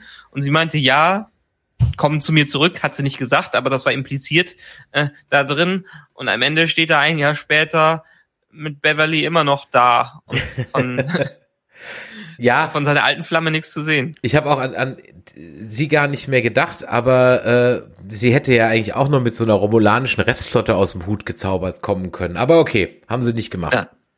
Ja, ich verstehe es, warum sie das alles gemacht haben und ich verstehe es auch. Ich meine, du hast mir das Red Letter Media Ding rübergeschickt. Ich habe es mir durch, durchaus angeschaut und ich verstehe, warum sie diese Struktur für diese Staffel gewählt haben und nicht von Anfang an alle haben zusammenkommen la lassen. Du musst halt aufbauen, du musst einen Weg ähm, ebnen, damit es einen eine emotionale Auflösung, einen Payoff geben kann, wo dann das Bonding wieder stattgefunden hat. Sehr viele englische Be Begriffe, aber du hast halt wieder, du baust wieder eine Verbindung auf und am Ende freust du dich darüber, dass alles gut ausgeht. Und das ist ja auch nicht, äh, nicht verkehrt, wie sie es, äh, wie sie es gemacht haben. Als vor allen Dingen 30 Jahre später, aber als Fan wünscht man sich dann doch, obwohl diese Staffel einem viel gibt, noch ein bisschen was anderes und eine etwas längere Zeit, wo die alte Crew wieder miteinander arbeiten kann. Ne? An der Stelle nochmal ganz kurz zurück zu Data, der Spaß hat. Das hatte ich mir nämlich hier noch notiert, etwas weiter unten. Ja. Ähm, also erstmal habe ich nicht ganz verstanden, warum Jordi mit Data diskutiert. Also die beiden kennen sich doch eigentlich so gut. Warum diskutieren sie noch, dass Data das jetzt besser? Weil er ist ja am Ende des Tages immer noch mit androidischen Fähigkeiten ausgestattet. Das heißt, er, ich hätte gar keinen Zweifel daran, dass Data das Schiff so fliegen kann, wie sich's gehört. Ja. Und wieso kann eigentlich Troy spüren, dass Data Spaß hat? Bei Soji konnte sie gar nichts spüren. Das ist das jetzt wieder mhm. irgendwie eine andere Art von, von Replikanten, Androiden, Roboter. Ähm, das nur mal so klein, mal so ein bisschen am, am Rande. Das Aber stimmt. okay. Ja. ja. Na gut, ähm, dann haben wir also JL und Jack in der Matrix, die sich gegenseitig ihre Liebe erklären und dann halt wieder rausgehen. Also man kann jetzt das Kollektiv verlassen, wenn man will und wenn man halt nicht will, dann halt nicht und wenn man will, dann geht man halt wieder. Okay. Ich würde es mal darauf schieben, dass das Kollektiv sowieso extrem geschwächt ist. Sie hat sich ein neues Kollektiv mit der Menschheit geschaffen oder mit einem Teil der Menschheit, aber hat die, dauert die Assimilation, Assimilation nicht auch eine Weile, bis man ganz integriert ist? War das nicht auch ein Punkt irgendwie in Voyager, dass man die noch früh genug, retten, äh, früh genug retten kann, bevor sie quasi komplett integriert sind und nicht mehr raus, äh, rausfinden, was das angeht? In der Hinsicht könnte ich es mir es wurde nicht gesagt, aber ich könnte es mir auch wieder erklären, dass das die Logik dahinter ist, dass die Borg Queen so dermaßen geschwächt ist, dass sie auch gar nicht mehr viel Kontrolle über die Leute hat, die jetzt im Borg-Kollektiv sind.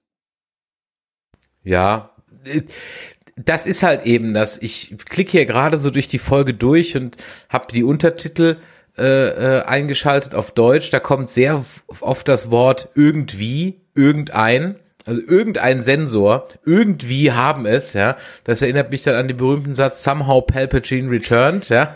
Ist ja, jetzt ist ja inzwischen auch schon so, so ein Meme. Ähm, ich habe auch nicht verstanden, warum die Borg die Schilde senken, um die Enterprise überhaupt reinzulassen. Hä? Was? Warum? Wieso? Ja. Na gut. Und dann explodiert das äh, Ding dann fleißig. Wir haben einen kurzen, kurz, wirklich kurz habe ich gedacht, komm, sei konsequent. Beverly hat das Dilemma, ähm, ihren Sohn umzubringen. Troy wird vielleicht äh, äh, Number One verlieren. Worf hat endlich einen schönen Tag zum Sterben gefunden. Nein. Wenigstens Worf hätten sie sterben lassen können, ne? Aber Michael Down will doch noch seine eigene Serie haben, endlich mal. ja. Ja, es, klar, es, ist halt dieser typische letzte Akt in einem Film, wo alles in der Schwebe steht und am Ende werden sie doch alle gerettet, weil wir sind hier nicht in der Battlestar Galactica, wir sind in Star Trek. Star Trek war ja auch nie konsequent, was das an, angeht, ne? ehrlich. Klar gab es ein paar bedeutende Tode, die dabei waren, aber irgendwie sind dann doch die die meisten Schauspieler in irgendeiner Art, äh, in irgendeiner Form zurückgekommen und letztendlich ist die Basiscrew größtenteils immer erhalten geblieben. Von daher diese richtige, ähm, der Tod ist, ist Todkonsequenz oder wir killen ein paar Hauptcharaktere, das hat Star Trek ja noch nie gemacht. Alles gut, ne? Ich meine, wir sind halt ja. aber jetzt aber auch natürlich im Storytelling schon mal ein bisschen weiter. Und ja. der Punkt ist, aber im Grunde genommen widerspreche ich mir dann ja selber. Ich wollte jetzt gerade eben sagen, es wäre halt schön, wenn ich jetzt die Gewissheit hätte, dass es jetzt wirklich Ende ist und dass man nicht ähm, Patrick Stewart mit 93 dann irgendwie in fünf Jahren nochmal aus der Versenkung rauszerrt, ja, und halt dann sagt, oh, hm, dann machen wir halt doch noch eine vierte Staffel oder so irgendwas. Es wäre halt schön, wenn es jetzt einfach mal zu Ende ist. Ganz ehrlich, mhm. ja, um es mit Kirk zu sagen, let them die, ja, und lasst es jetzt einfach mal gut sein. Wir haben jetzt wirklich einen wilden Ritt gemacht. Natürlich hätten wir noch zehn andere Cameos auch noch rausholen können, aber okay. Es, wie gesagt, ich habe diese, diese letzte Folge Schulterzucken zur Kenntnis genommen. Ich habe die eingeschaltet, habe gesehen, das Ding geht 43 Minuten. Wir müssen mal mindestens noch 10 Minuten für den nostalgischen Abspann äh, einplanen. Ähm, das heißt, es bleiben eigentlich nur noch, dann ziehst du mal sechs Minuten für den, für die Credits ab, dann bleiben eigentlich sowieso nur noch irgendwie effektiv 20, 25 Minuten, um das Ding aufzulösen. Hm, da hatte ich jetzt keine großen Hoffnungen mehr, dass da irgendwas kommt, was einen irgendwie jetzt vom Hocker reißt. Von daher war es okayisch irgendwie, aber wie vorhin schon geschrieben wurde, unglaublich gerusht und sehr viel Plot Convenience ähm, kaum ist der Borg-Cube zerstört, verwandeln sich dann auch alle sofort wieder zurück. Okay, ja. war das nicht in der ersten Staffel ein Riesending, um aus ehemaligen Borg wieder richtige Borg zu machen? Aber hey, irgendjemand wird's auch wieder sich es ist, irgendwie es ist, weg Es ist ja eine andere ne? Art von Assimilation. Ja, genau, ne? weil es wieder also von, Es ist ja eine genau. biologische Assimilation. Genau, es ist halt wieder irgendwas. Äh, viele Rechtfertigungen, die ich halt lese, sind halt auch irgendwie, ja, aber es könnte ja irgendwie sein, dass ja gut, sein können tut vieles, wenn ich irgendwie will. Aber warum wird mir das halt nicht zumindest irgendwie halbwegs erklärt? Das, das, das ist, glaube ich, mhm. das, was, was mich so, so stört. Ich bringe jetzt einen Anglizismus, was mich so bothert. Ja?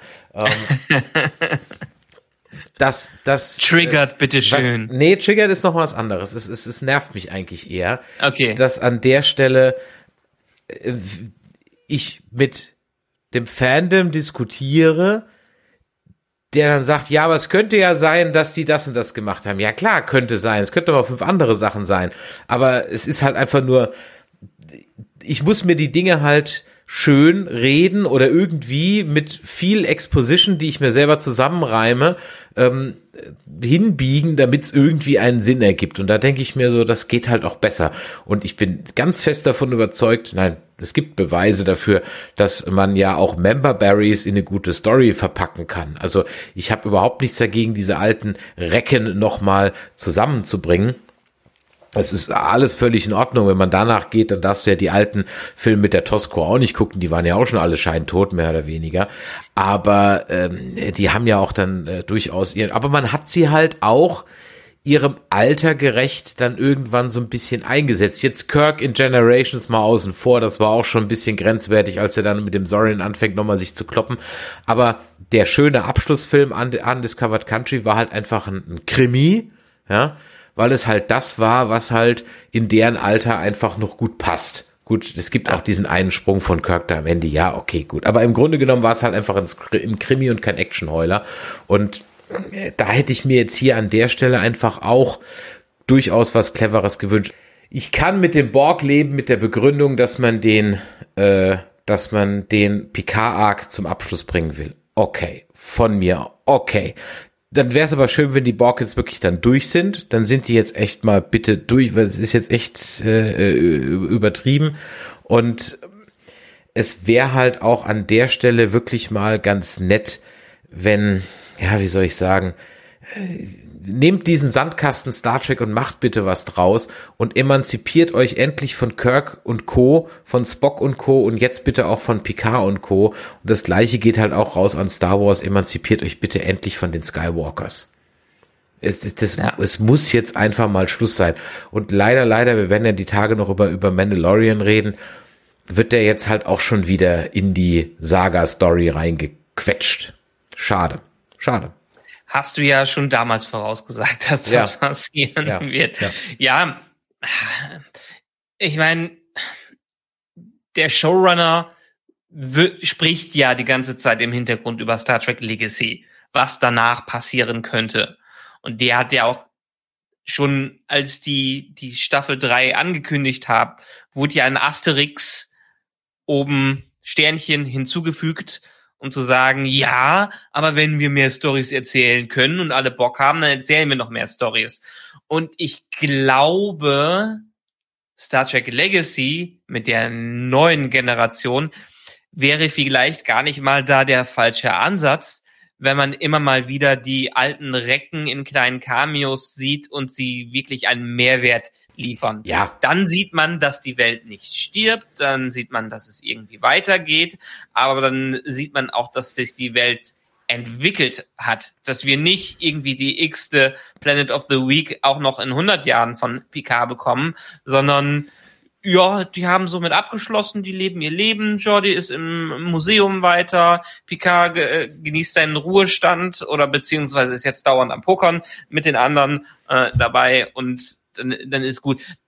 Ich hätte irgendwie nach diesem Finale schon Bock auf eine Legacy-Serie mit Seven als Captain, die mehr diesem Planet of the Week-Style von Strange New Worlds folgt, aber dann auch versucht vielleicht nochmal neuere Geschichten zu erzählen, als das alte nochmal wieder aufleben zu, äh, leben zu lassen.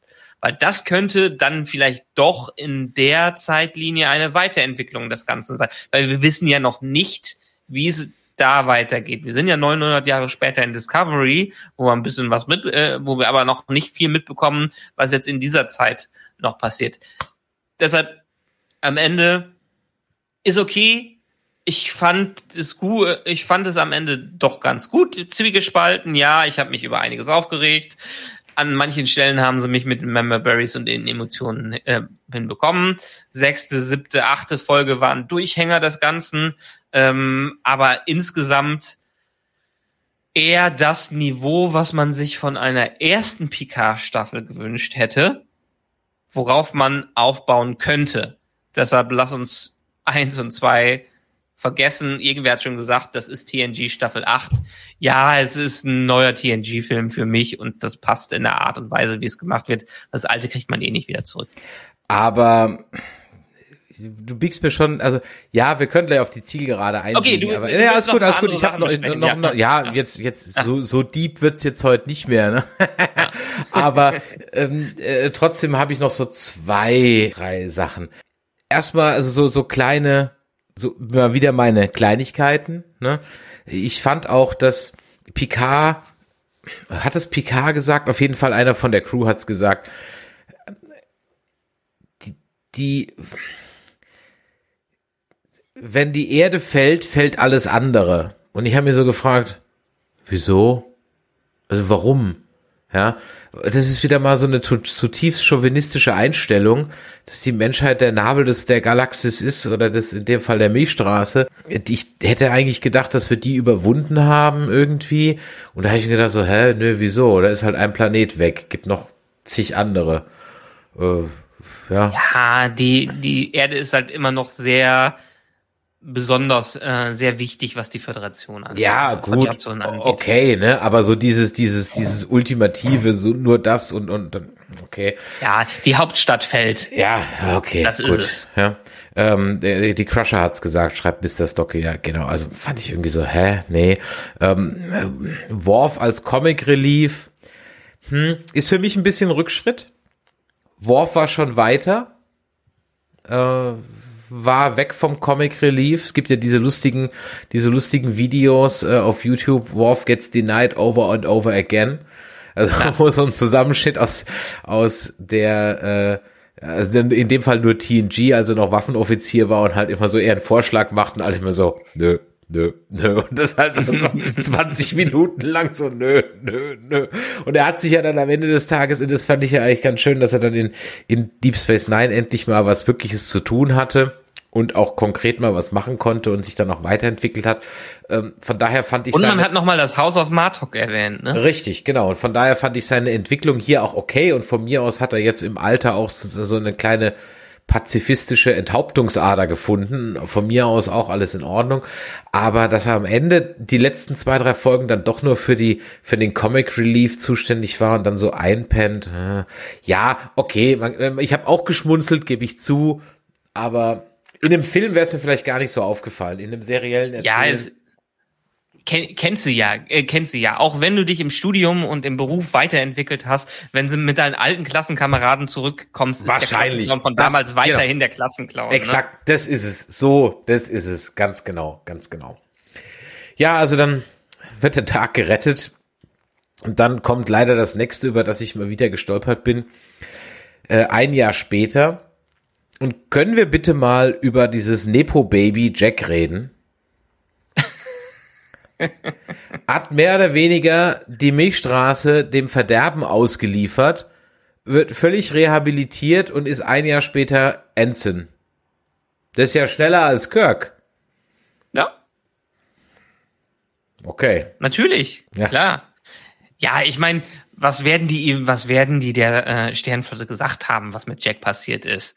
Ne? Vielleicht werden die auch einiges einfach unterm Radar gehalten haben, damit, weil er war ja immer noch, äh, sind wir ehrlich, war ja, äh, hat ja immer noch diese Borg-Gene und ist potenziell sehr, sehr gefährlich.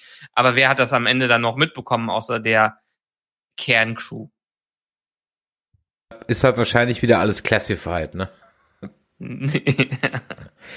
ja, aber das stimmt, ja. Ich meine, Vitamin B, Ja, ist ein Nepo-Baby. Alle- alle- es alle ist, wollen in ja? die Sternenflotte Vetternwirtschaft, rein, ne? Alle wollen in Vetternwirtschaft, Vetternwirtschaft, so Ja. ist es hier, ja. JL hat seine Verbindungen spielen lassen, ja. Ist ja echt aufgefallen, dass ähm, die beiden Frauen, die äh, äh, Riker jemals Widerworte gegeben haben, in dieser Staffel beide draufgegangen sind? Die, die, die, die, die Shelby musste dran glauben. Äh, die Shelby musste dran glauben, Rolaren musste dran glauben. Die Pulaski war wahrscheinlich schon tot zu dem Zeitpunkt, ansonsten wären die, wären die wohl auch noch draufgegangen. aber, aber okay. Und wir müssen übrigens noch eine äh, Gedenksekunde einlegen für Elnor. Der war nämlich auf der Excelsior und die ist platt. Habe ich nicht mitbekommen. Doch, doch. Ich weiß nicht, in welcher, war was in der zweiten Staffel gesagt? Dass er auf der Excelsior jetzt versetzt wurde? Oder war das in dieser Staffel? Ich weiß gar nicht. Nee, es war auf der, in der zweiten Staffel, glaube ich. Ähm, Habe ich, hab ich das verpasst, dass Raffi äh, ihn äh, um ihn getrauert hat? nee, Oder hast wurde das nicht gesagt? Nö, das wurde nicht gesagt. Es war, ich glaube, in der zweiten Staffel wurde gesagt, dass er auf der Excelsior ist. Sieht man die nicht, glaube ich, so kurz noch. Ähm, und äh, ja, Matt Hallis sagt auf Twitter, dass er nicht drauf war. Ich hab's aber onscreen nicht gesehen und was Twitter ist, zählt für mich auf der Serie nicht. Ja, in der Serie, im Universe war er auf der Excelsior. So, ja. Hast du nicht was, gesehen? Hast was- du nicht gesehen? Ja, doch, ich hab kein in der- toter Körper, Ja, kein ja. toter Charakter. was, was, was ein Showrunner auf Twitter von sich gibt, interessiert mich für In-Universe ein Furz, ja. Dann soll er es Ja. in die Serie reinschreiben. Also ich kann nicht erwarten, dass ich mir jedes Twitter-Tweet durchlese, wobei der Metallis wirklich, das muss man an der Stelle mal Lanze für ihn brechen, er im Gegensatz zu anderen Showrunnern wirklich auf Twitter extrem aktiv ist und auch äh, aktiv sich da beteiligt, ähm, im, im positiven Sinne. Also es gab ja auch andere wie, ähm, wie ist der, der, der Shabon oder wie der hieß, der hat ja auf Twitter mehr oder weniger immer nur beleidigt reagiert, wenn man ihn auf irgendwas hingewiesen hat. Ähm, der Metallis versucht es wirklich, äh, wie jetzt hier dann auch eben so ein bisschen in Universe zu erklären oder mit einem Augenzwinkern. Und das ist, das muss man ganz ehrlich sagen, ist sehr sympathisch, ist wirklich sehr sympathisch. Und ich kann euch da empfehlen, folgt ihm einfach mal und lest die letzten Tweets durch, das ist wirklich sehr lustig. Und man muss auch ganz ehrlich sagen, ne, um mal was Positives zu sagen, die Liebe zum Detail, die hier in den Sets steckt, die auch in diesem Rebuild von der Enterprise steckt, das ist schon punktuell schon sensationell. Also man hätte sich ja nicht die Mühe machen müssen, dieses Set nochmal komplett da nachzubauen, inklusive Displays. Also wie viele andere Serien hätten da halt grüne Pappe hingemacht und die, die Displays dann am Ende virtuell draufgeknallt. Ja, ähm, hier nochmal ein Set nachzubauen und diesen, diesen Schauspielern, und das finde ich auch toll, nochmal die Erfahrung zu geben, auf diesem Set nochmal sein zu können. Super. Also ganz ehrlich, Chapeau, Monsieur, ja. Ganz großartige Geschichte. Ähm, was machen die jetzt mit dem Set? Das landet in den, also das wird nicht zerstört wie das alte. Nein? Okay. Äh, Das landet in den Archiven. Ich weiß nicht, ob sie irgendwie so eine Harry Potter Experience daraus machen, Star Trek Experience, aber es, die haben schon gesagt, wird auf jeden Fall äh, gut, ei- gut gepflegt, was immer das auch heißen mag am Ende. Ich meine, hat Paramount nicht auch in irgendwie in irgendeinem Uni ja, Universal Park ist ja noch wieder was anderes. Die haben doch bestimmt irgendwo Las Vegas oder irgendwo Nee, in den USA nee, einen Freizeitpark, nee, nee, nee, es nee, nee, nee. Star Trek ist, was das angeht, äh, immer gefloppt. Es gibt äh, hier im Moviepark gibt's ja diesen Star Trek Ride, aber der ist ja auch eigentlich nur zum x-ten Mal schon umbenannt worden. Jetzt heißt er halt aktuell Star Trek. Nächste Woche kann es wieder Police Academy sein, wer weiß das schon. Und ähm, äh, es gab mal eine Star Trek Experience in Las Vegas. Äh, Die habe ich, die war in den 90ern, die habe ich mal knapp verpasst. Also die war auch nicht so mega langlebig. Äh, Die war aber wohl ganz cool, weil da gab es nämlich auch eine nachgebaute Set, auf dem man so eine kleine wird, äh, so eine kleine Mission nachspielen konnte. Da sind dann immer 20 Leute auf die Brücke gelassen worden, jeder hat so eine Pseudo-Aufgabe gekriegt und dann war halt da irgendwie sowas. Ähm, Ja, aber Star- Star Trek war ja auch nie das Spektakel wie in Star Wars. ja, ja, eben, genau. Und dann gab's auch in den 90ern noch eine Star Trek The Exhibition, die war in Köln, da bin ich sogar extra hingefahren. Und da hatten sie halt Originalmodelle aus TNG und sowas. Ja. Mhm. Ähm, und dann schreibt der Mr. Socky, es gab auch mal den Space Park Bremen, da hatten sie eine Brücke, stimmt, ich erinnere mich. Gut, dann gibt's natürlich noch die diversen inoffiziellen Fan-Nachbauten von der TOS-Brücke und bla und Pi und Peng. Aber so einen richtigen äh, Star Trek Ride oder wie Galaxy's Edge in, in Disneyland oder sowas, sowas gibt's für Star Trek nicht. Ne? Mo- Moment, es gibt irgendwas gibt's in New York. Wo war das denn nochmal? Auf diesem Aircraft Carrier hatten wir doch auch irgendwas mit. Letzte USA-Reise muss ich nochmal nachschauen. Da hat- waren wir auf in irgendeinem Star Trek Ding drin, Star Trek Ausstellung, wo man dann am Ende auch auf dem Ach ja, stimmt. Postset war, ja. Ja, ja, ja, stimmt. Ja, ähm, ja also da hat sich das nie so durchgesetzt. Okay, aber freut mich ja, wenn sie das Ding irgendwie, vielleicht kommt's ja mal auch ins Odysseum oder sowas. Das wäre ja mal ganz nett. Ich muss übrigens noch in diese Jurassic äh, ähm, Ausstellung da auch noch irgendwie gehen.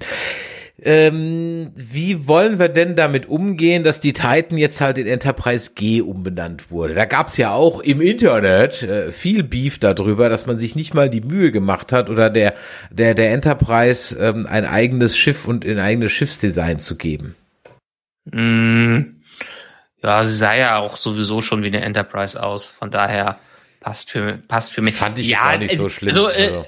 am, am Ende hätten sie vielleicht wirklich eine Enterprise am Anfang der Staffel einführen können, äh, anstatt die Titan zu nehmen.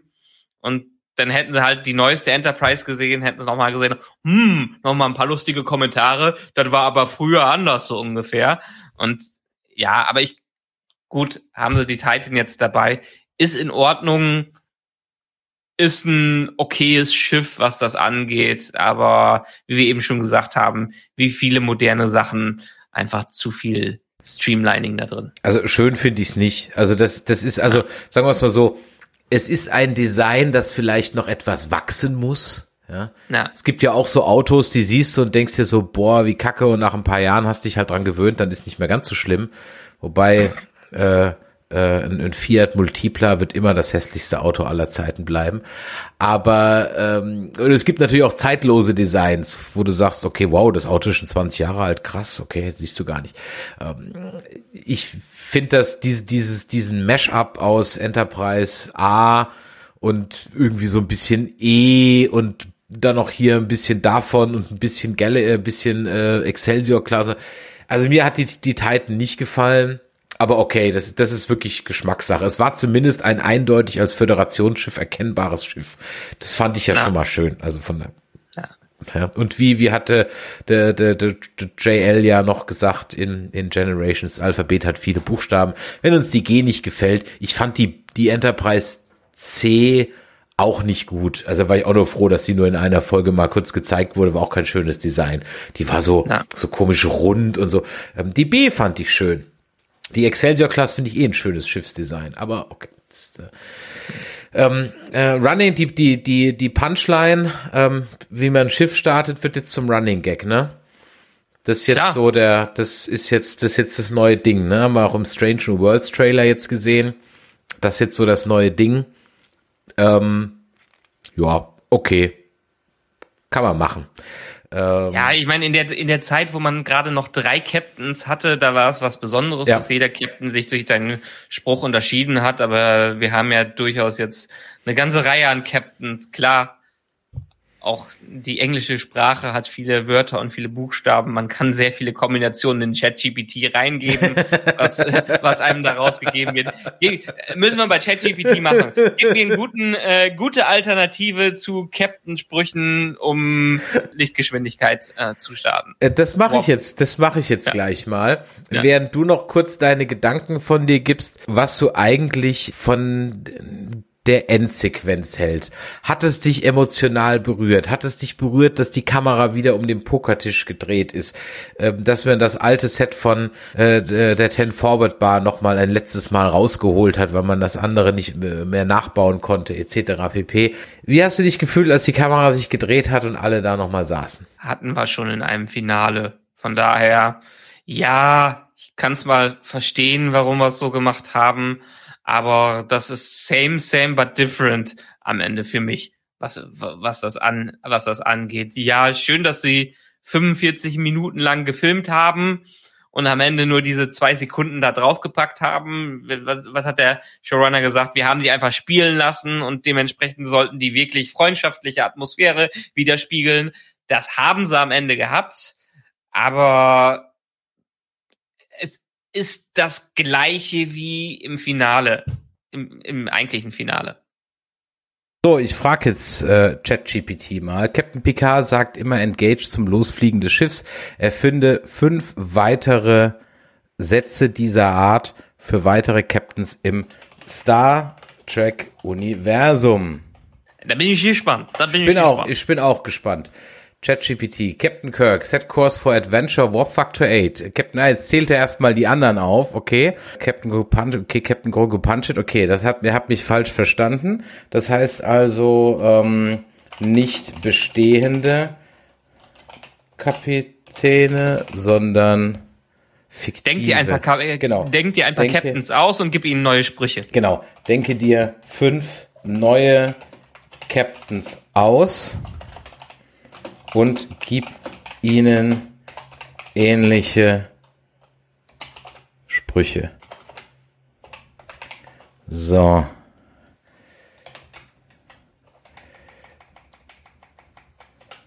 Zack. Mal gucken, was er macht. Denkt ihr fünf neue Captains?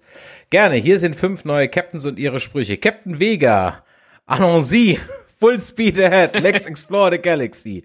Captain Chen. Moment, Allo, Allo und Sie haben sie sich doch dann von, von Dr. Who geklaut. Ist das so? Okay. Ähm, Captain Chen. Captain Chen, engage the hyperdrive. Let's blaze a trail through the stars.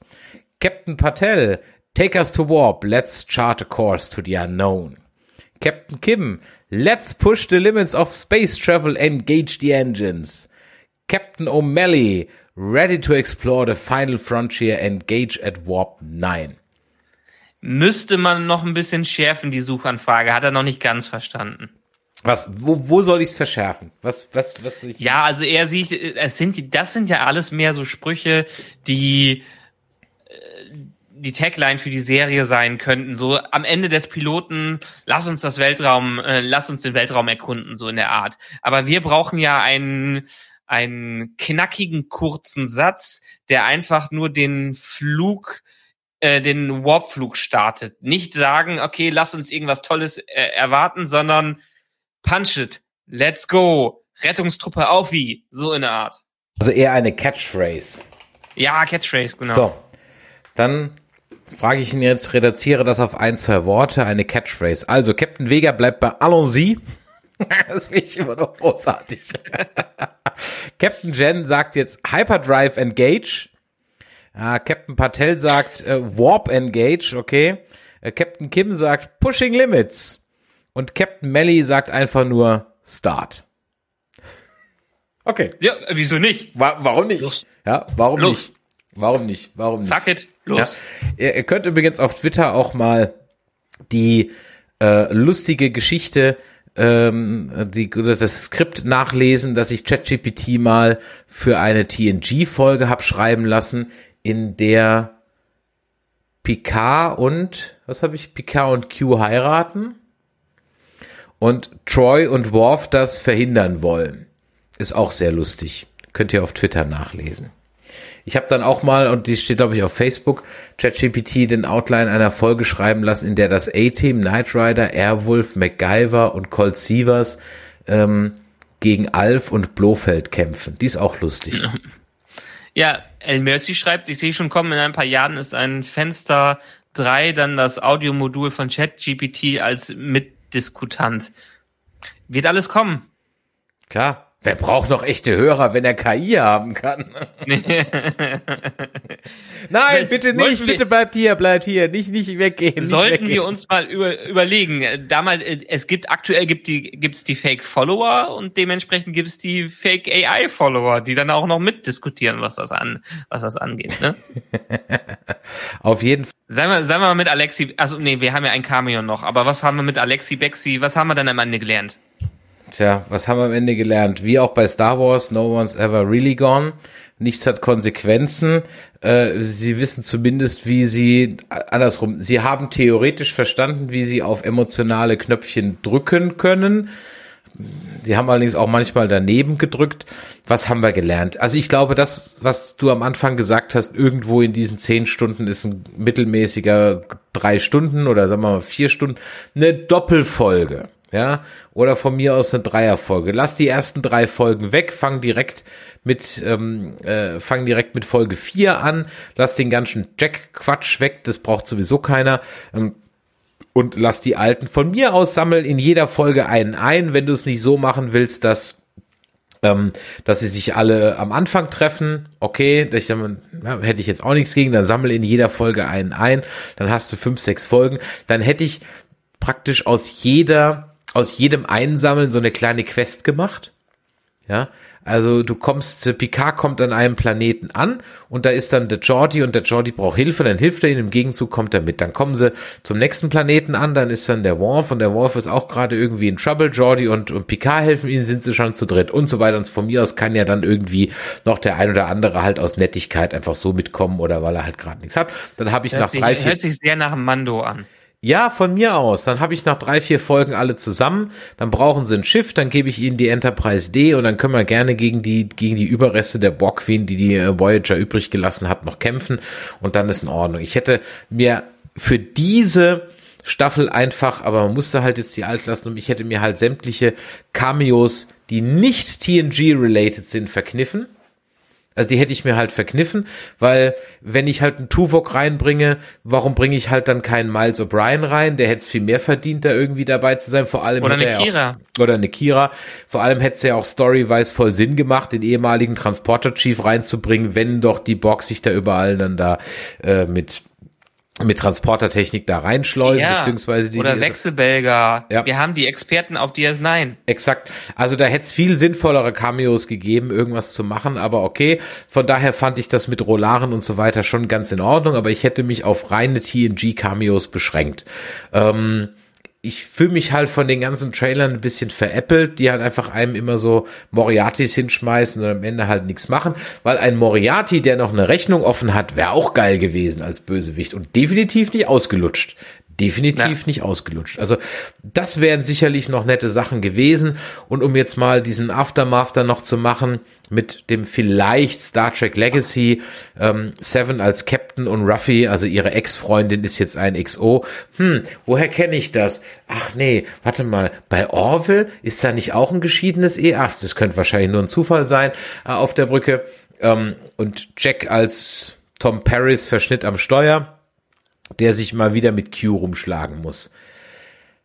Es könnte ehrlich gesagt schlimmer klingen. Es könnte schlimmer werden, als es klingt. Es könnte auch toll werden. Wir, wir werden es nicht wissen. Vielleicht kommt es auch gar nicht. Ähm, ich kann mit Seven und Raffi durchaus leben. Ich mag ja die beiden Schauspielerinnen absolut und die können auch da gut was machen. Sie kriegen halt nur dummes Zeug zum Tun. Das ist ja das Problem. Also es liegt ja weder an Jerry Ryan noch an, äh, wie heißt sie, Michelle, Michelle Hurt, ähm, dass sie halt dummes Zeug zum Spielen kriegen äh, können die ja, nichts für. Und von daher, wenn man ihnen gute Drehbücher gibt, machen die bestimmt auch was Gutes. Es wäre halt schön, wenn die Alten noch mal wiederkommen. Dann wäre es ganz schön, wenn sie vielleicht mal neue Klamotten kriegen und nicht ein Jahr in denselben Jacken rumlaufen müssen. Aber okay, gut. Ja. Ähm, Im Chat wird gefragt, ist es bei Star Trek erlaubt, dass Kapitän und erster Offizier eine Beziehung haben dürfen? Keine Ahnung, aber es ist in dieser Serie auch erlaubt, dass sie im Sonnensystem auf Warp gehen. Das ist eigentlich auch nicht erlaubt. Also, who cares? Ja. Ja, es ist egal. Ist egal. Es ist wurscht. Ja. Äh, gut. Ja, dann haben wir am Ende halt noch Q. Äh, also wenn sie alles retconnen mussten von Staffel 1 und 2, dann eben, halt auch Q. Exakt, dann halt auch hier. Und John Delancey ist halt immer gut. Und ich fand ja. den Tod von Q eh komisch, weil, hä? Ist er jetzt krank? Was hat er denn? Keiner weiß es. Er muss halt jetzt irgendwie sterben. So, okay, gut, pff, okay. Dann ist das halt so. Also es hatte irgendwie nie so wirklich Sinn gemacht. Von daher soll es mir recht sein. Ähm, er soll ja zur FedCon kommen, glaube ich, meine ich gelesen zu ja. haben. Ja, ja ist da. Wird, wird großartig, wir werden so viel im Green Room rumlungern. Die, die kriegen uns da nicht mehr raus. Wir werden nicht die, wir sind da nicht die Klimakleber aus dem Asphalt, sondern die VIP-Room-Kleber, weil wir uns auf den Sofas festkleben, damit sie uns nicht mehr rauskragen, damit sie uns nicht mehr rauskriegen. Also äh, müssen wir an der Stelle noch mal mal mal schauen. Ähm, ja, Mai, mach es halt. Okay, von mir aus. Ja, do it so what? Es ist halt wieder nichts Neues, aber Q kann man halt immer gucken. Also andersrum, John Delancey kann man immer gucken als Q. Ja. Ja, und selbst wenn sie Legacy damit starten, dass Q sie auch wieder irgendwie in einen ganz anderen, in eine neue Galaxie schickt. Und da kommen sie einer neuen Bedrohung entgegen und dann merken sie, dass sie vielleicht nochmal Galaxy Hopping betreiben müssen in irgendeiner Art und Weise. Dann, dann machen wir, welchen Quadranten haben wir bisher noch nicht erforscht? Äh, Delta war die Voyager, ne? Nee, Delta war die mhm. DS9. Doch, Gamma-Quadrant war der DS9. Gamma-Quadrant. Ähm, Beta dann noch, oder? Mhm. Keine Ahnung. Ja. ja, aber genau, lass, lass Legacy so starten, dass quasi er, äh, das Q dem Sohn von Picard das antut, was er in ähm, den Piloten von TNG hatte und dann lass es in eine neue Richtung gehen, in der Richtung, wo man die Alten nochmal wieder reinbringen kann und sagt, okay, haben wir damals schon erlebt, ähm, versuch mal das, so ungefähr. Der, keine Ahnung, du hast schon viel gesagt, was richtig war. Ich habe meine Kommentare im Prinzip auch schon hinterlassen. Am Ende gemischte Gefühle, aber ich würde sie jetzt nicht so verteufeln wie die vorherigen äh, Staffeln. Ist nett, dass wir es nochmal in der Art und Weise gesehen haben, auch wenn sie alles auf den Kopf stellen, was sie vorher in irgendeiner Art und Weise etabliert haben. Eine konsistente Serie ist es am Ende sowieso nicht geworden, also hat man mit einer quasi Reunion leben können und am Ende alleine um die alten Recken nochmal auf der D zu sehen, ist okay, kann man machen wie gesagt, ich werde sie mir jetzt nicht unbedingt noch ein zweites Mal ansehen, wenn ich nicht gerade nach dem Rewatch von TNG und den Filmen nochmal Bock drauf habe. Ja, das trifft es, glaube ich, ganz gut. Ich denke, ich, ich frage mich halt wirklich, wenn du so ein Writer in der zweiten Staffel warst, ne? Und, und du, du sitzt dann so davor und sagst, oh cool, ich weiß ja nicht, wie, wie weit die noch involviert sind dann oder das mitgekriegt haben, was dann da so läuft. Und dann guckst du dir so die dritte Staffel an und alles, was du halt erfunden und reingeschrieben hast, wird halt mit einem großen Arschtritt aus dem Fenster rausgeschmissen. da, keine Ahnung, vielleicht könnte man auch mal Ryan Johnson fragen, wie er sich gefühlt hat, als er den letzten Star Wars Teil geguckt hat, ja, wo J.J. Abrams halt auch gesagt hat, ah, come on, fuck it. das ist, ist mir doch alles scheißegal, was du da vorher gemacht hast. Ähm, Gehört zum Berufsleben dazu ich frage mich, ja, wahrscheinlich gehört es zum Berufsleben dazu, aber vielleicht frage ich nochmal, ich frage nochmal den Chat, nicht vielleicht, sondern ich frage nochmal den Chat, fällt euch, weil das ich, gefühlt, gefühlt, gefühlte Wahrheit, ne, gefühlte Wahrheit ist eine, keine echte Wahrheit, gefühlt häuft sich sowas. Ähm, ich will aber nicht sagen, dass das früher nicht auch so war. Also, keine Ahnung, gab's, hat man in der dritten Staffel Alf die erste Staffel völlig negiert? Oder hat die fünfte Der Alf-Film. Der, der Alf-Film. Der Alf-Film. Ja. Hat der, hat der, ja? Naja, da der war ja keiner der alten Recken mehr da. Ja, gut, aber er setzte ja direkt da an, wo der, wo die, wo die dritte Staffel aufgehört hatte, glaube ich, ne? Ja, aber trotzdem hat man ja quasi mehr oder weniger alles ignoriert, was irgendwie in der Serie vorkam, nur Das stimmt. weil man die Alf-Puppe zurückgebracht hat. Stimmt, da hat man die Alf-Puppe zurückgebracht und hat halt vergessen, dass Alf Ey, halt. ey, Bart, siehst du, Alf ist zurück, in Porkform. Ja. Entschuldigung, Ah, stimmt. jetzt einfach rein. Ja, richtig. Und dann natürlich äh, Roseanne. Bei Roseanne schreibt Franziska völlig richtig. Die, die Staffel, wo sie Millionäre waren, die am Ende nur der Traum von äh, Roseanne war, weil Dan ja schon gestorben war. Stimmt. Ja. Ähm, Ja. Auch, auch so ein Ding. Dann, okay, gut, wenn man drüber nachdenkt, ja, Dallas, der Tod von JR war auch nur äh, äh, gefaked. Äh, okay, gut, also dann sind wir, dann fällt uns das einfach jetzt heute mehr auf, weil wir vielleicht da anders drauf gucken, aber es war vielleicht früher einfach. Die ganzen Fast and the Furious Filme. ja, gut, okay. Aber die kann, die nehme ich ja sowieso jetzt nicht wirklich ernst. Ich war übrigens letztens in John Wick äh, 4 und war John Wick von der Choreo immer schon etwas lustiger angesetzt, was die Kämpfe angeht, oder hat sich das jetzt erst so entwickelt? Weil die Kämpfe in diesem vierten Teil kamen schon ein bisschen Bud Spencer mäßig rüber, so Schelle links, Schelle rechts, er wirft was nach hoch, die gucken dann doof hoch und dann gibt er ihnen irgendwie noch einen Tritt in die, in die Weichteile und keine Ahnung was. War das immer schon so lustig? Ich habe nur Teil 1 bisher gesehen. Ich Ah, muss die okay. ganzen noch nachholen. Na, da wünsche ich dir viel Spaß dabei. Es ist Bud Spencer ab 18. Punkt. Na. Nobody ist übrigens auch sehr gut als Film. Kann ich empfehlen. Geht in die gleiche Ecke wie John Wick, nur dass man ähm, Bob Odenkirk, Kirk, Better Call Saul, da reingesetzt hat und der füllt die Rolle sehr gut aus. Da hat man es ein bisschen äh, bodenständiger gemacht. Der kriegt nämlich durchaus einen drauf in dem Film. Gut.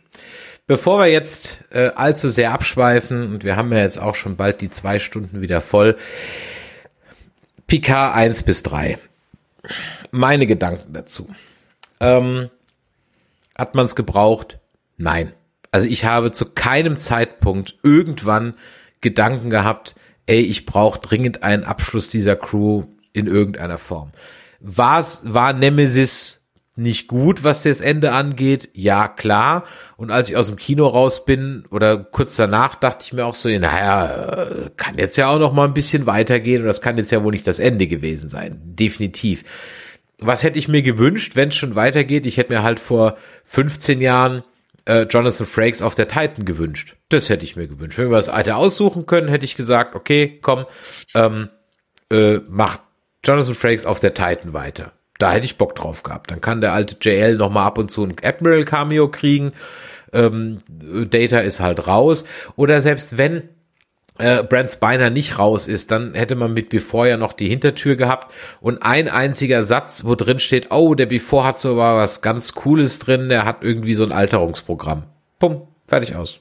Der eine Satz reicht und schwupps ähm, ist alles weg erklärt. Das wäre nice gewesen, da hätte ich mich drauf gefreut. Das habe ich definitiv nicht gebraucht. Die ersten zwei Staffeln schon dreimal nicht. Und ich mag sie halt aus dem Grunde überhaupt nicht, weil es, wie gerade in diesem Cast jetzt schon mehrfach angesprochen, einfach alles völlig ohne Konsequenzen ist. Also worauf soll ich mich verlassen, wenn die Welt in jeder Staffel doch beliebig neu zusammengewürfelt wird? Dann, dann ist Ja. es für mich inkonsistent, dann macht es für mich keinen Spaß zu gucken, dann habe ich keinen Mehrwert beim Gucken. Und dann, dann kann ich mich natürlich über einzelne Szenen kräftig freuen und dass das ganz toll ist und ganz schön ist, aber das Overall-Erlebnis stimmt für mich schlicht und ergreifend nicht. Vor allem, weil ich im direkten Vergleich was wie Lower Decks ähm, habe und bevor jetzt wieder einer schreibt Prodigy, ja, wir werden uns gleich noch Prodigy jetzt danach auch noch geben, aber auch gerne, also sogar Stranger Worlds macht es besser. War die dritte Staffel dann am Ende jetzt nach dem Desaster der zweiten besser? Natürlich war sie das, auf jeden Fall, aber es ist halt, fühlt sich halt bisschen an wie die, wie die Wahl zwischen Arm ab oder Bein ab. Jetzt war es halt nur der kleine Finger, hat nicht ganz so weh getan und passt schon, ähm, äh, aber gebraucht hätte ich es trotzdem nicht. Äh, ich glaube, Jerry Ryan hat's geschrieben, wir haben die Fans gehört und darauf geachtet. Äh, ja, auf jeden Fall, aber nur Member Berries macht halt noch keine gute Serie aus. Und das eine schließt das andere nicht aus. Das hätte man definitiv cleverer lösen können. Es hat am Ende nicht so wehgetan. Es wurde gegen Ende ausnahmsweise mal, finde ich, besser. Die anderen Serien, wo die anderen Staffeln wurden ja gegen Ende hin unerträglich. Hier wurde es gegen Ende tendenziell besser. Der Klimax war schlecht gesetzt. Das war so ein bisschen, wie bei Game of Thrones, ne, da war ja auch immer in der vorletzten Folge der Höhepunkt, damit die letzte der jeweiligen Staffel noch so mal ein Aftermath hatte.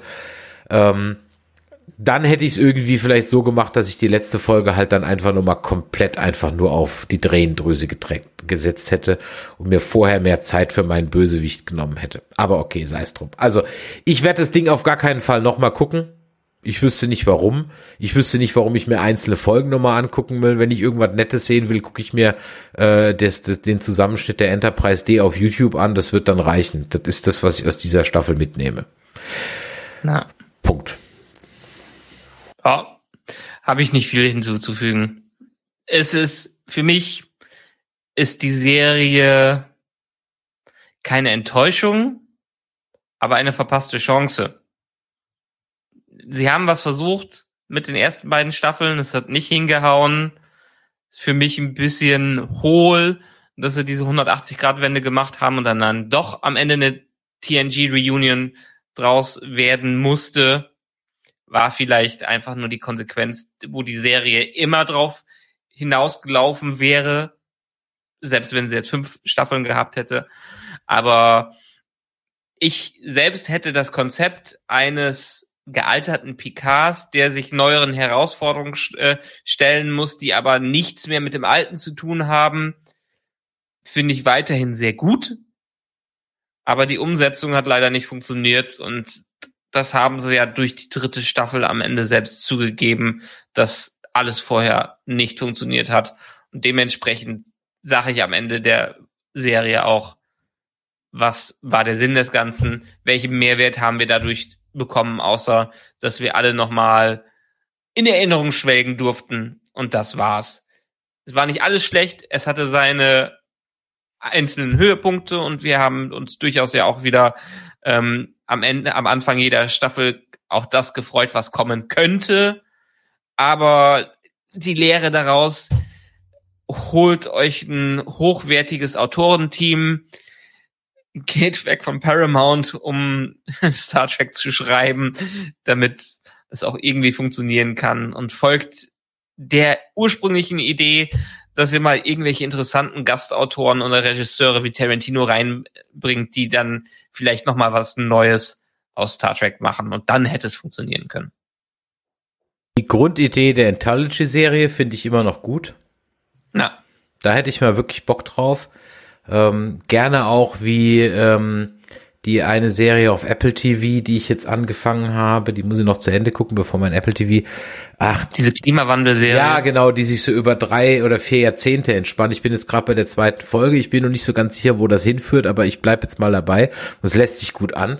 Ähm, das wäre zum Beispiel was, dass ich so einen Story-Arc dann mal erzähle. Von mir aus geht konsequent jetzt dann einfach weiter, dann äh, jetzt mit mit Ruffy und Seven.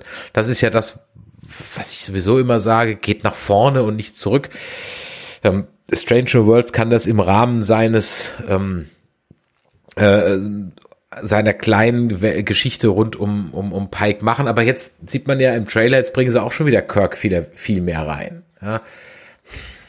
Ich wünschte mir, dass sich diese Franchises von ihrem Vermächtnis emanzipieren. Das gilt für viele andere auch. Ich bin gespannt, wie Ghostbusters jetzt weitermacht. Da kommt ja jetzt auch der nächste Film. Ich war ja von dem vierten Teil ähm, sehr angetan und fand das die gesunde Mischung aus einfacher, simpler Geschichte und netten Memberberries, das war für mich so, das ist für mich im so der, nicht, dass das nicht noch besser geht, aber das ist für mich durchaus so ein, ein gutes Beispiel, wie man das machen kann. So. Ja. Und das hätte ich mir ehrlich gesagt hier auch gewünscht. Es ist halt einfach, und das hatte ich beim letzten Mal schon gesagt, es ist halt nicht der Anspruch, den ich persönlich, ich persönlich, ich Chris von Nerdizismus an ein Franchise wie Star Trek habe. Da erwarte ich einfach mehr intellektuelle Challenge, ja. Oder wie es der Andreas, und da gebe ich ihm auch recht, gesagt hat, Star Trek darf auch mal sperrig sein. Star Trek darf auch mal unbequem sein, aber halt nicht, weil man sich über Dinge aufregt, sondern weil es einen selber zum Nachdenken anregt. Und das leider gilt auch hier, diese Staffel TNG inspiriert halt auch niemand dazu, Raketenwissenschaft zu studieren. Leider nicht. Wird, wird es nicht tun. Wird es nicht tun. Na. Ja, das glaube ich soweit erstmal allumfassend war es heute zu Star Trek Picard der dritten und hoffentlich letzten Staffel. Ich hoffe nicht, dass sie da noch eine vierte draus machen. Ich meine, das Ding ist ja jetzt nicht unerfolgreich und am Ende des Tages, ne, weißt du ja, wenn es ums Geld geht, kommen die auf die dolltreißendsten Ideen.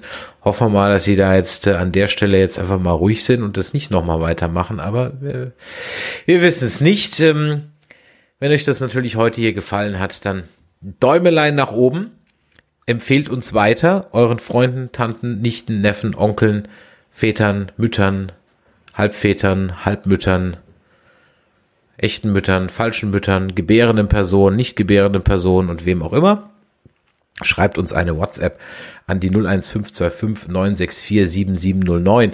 Die kommt auf jeden Fall noch an und findet Berücksichtigung, denn wir werden ja was machen zu ähm, Prodigy und wenn auch nicht Einzelfolgenbesprechung, dann aber wahrscheinlich eine Staffelbesprechung. Von daher auch dieses Feedback lohnt sich noch und ganz neu, denkt dran, ihr könnt uns jetzt bewerten bei iTunes, äh, Spotify und Podcast Addict und bei Spotify könnt ihr ja jetzt auch direkt Kommentare auf die Folge hinterlassen. Das freut uns natürlich sehr. Seid also nicht, seid also nicht schreibfaul, äh, sondern seid wie die letzte Staffel einfach oder wie die letzte ganze Staffel und jetzt auch die letzte Folge einfach ein Quell der Freude für uns. Denn Feedback, das ist das, was wir lesen wollen. Wir sehen und hören uns auf jeden Fall wieder zur finalen Besprechung von Mandalorian. Da stehen noch vier Folgen aus ja, Prodigy will ich auf jeden Fall was zu machen, weil alle sagen, wir müssen es gucken, dann werden wir das jetzt gucken und werden die Staffel besprechen. Vielleicht machen wir dann nochmal Lower Decks mit, wobei das ist schon so lange her. Ich, weiß gar nicht, was in der dritten Staffel passiert. Müssen wir mal schauen. Guardians of the Galaxy kommt auch wieder, das heißt von den Hero Nerds gibt's auch was Neues. Wir schulden euch noch zumindest ein Kurzreview für, für Quantum Mania. Das können wir dann darin auch verpacken. Aber das eigentliche Highlight, das ich eben ankündigen wollte, ist es natürlich die FedCon die in diesem Jahr sensationell besetzt ist. Ich glaube, wer da nicht hingeht, hat wirklich was verpasst. Also holt euch eine Karte, kommt zur FedCon und ähm, John Delancey ist da. Ihr könnt George Takei sehen ähm, und wenn ihr komplett die nicht, SG1 kon komplett SG1 könnt ihr außer sehen. Chris Judge leider, aber egal. Und ähm, äh, und wir sind natürlich auch da. Die Kollegen von äh, ähm, Discovery Panel sind da. Die Kollegen von Track am Dienstag sind da. Äh, wir werden wie immer im Hof sitzen, wenn wir nicht oben festgeklebt sind äh, im Green Room ähm, und uns mit Killepitch und und äh, alkoholischen Getränken äh, mit euch darauf äh, die Kante geben und äh, freuen, mit euch nerdig über alles Mögliche, was Sci-Fi und Star Trek angeht, zu sprechen. Es wird ein Fest. Ich freue mich drauf, Michael. Du bist endlich auch wieder dabei. Da freue ich mich drauf und da freuen wir uns natürlich, euch wirklich zu sehen. Sprecht uns an, habt keine Scheu. Wir wollen mit euch in Dialog treten. Ihr dürft uns auch beschimpfen, aber es gibt natürlich dann ein Echo. Ja? ja. Ähm, nein, es, äh, wir freuen uns drauf. Das wird ganz fantastisch. Wir hören uns natürlich vorher auch nochmal. Michael, auch dir wieder an dieser Stelle vielen Dank, dass du mit mir diese Staffel durchgestanden hast. Ähm, euch am Chat und an den Empfangsgeräten da draußen vielen Dank, dass ihr uns euren Zuspruch gebt, uns eure Kritik gebt, uns auf Fehler hinweist, so dass wir uns nur verbessern können. Deswegen lasst uns noch ein paar Sterne da und in diesem Sinne würde ich mal sagen, ja, live long and prosper. Äh, äh, genau. Ja, bis dann. Tschüss. Ciao.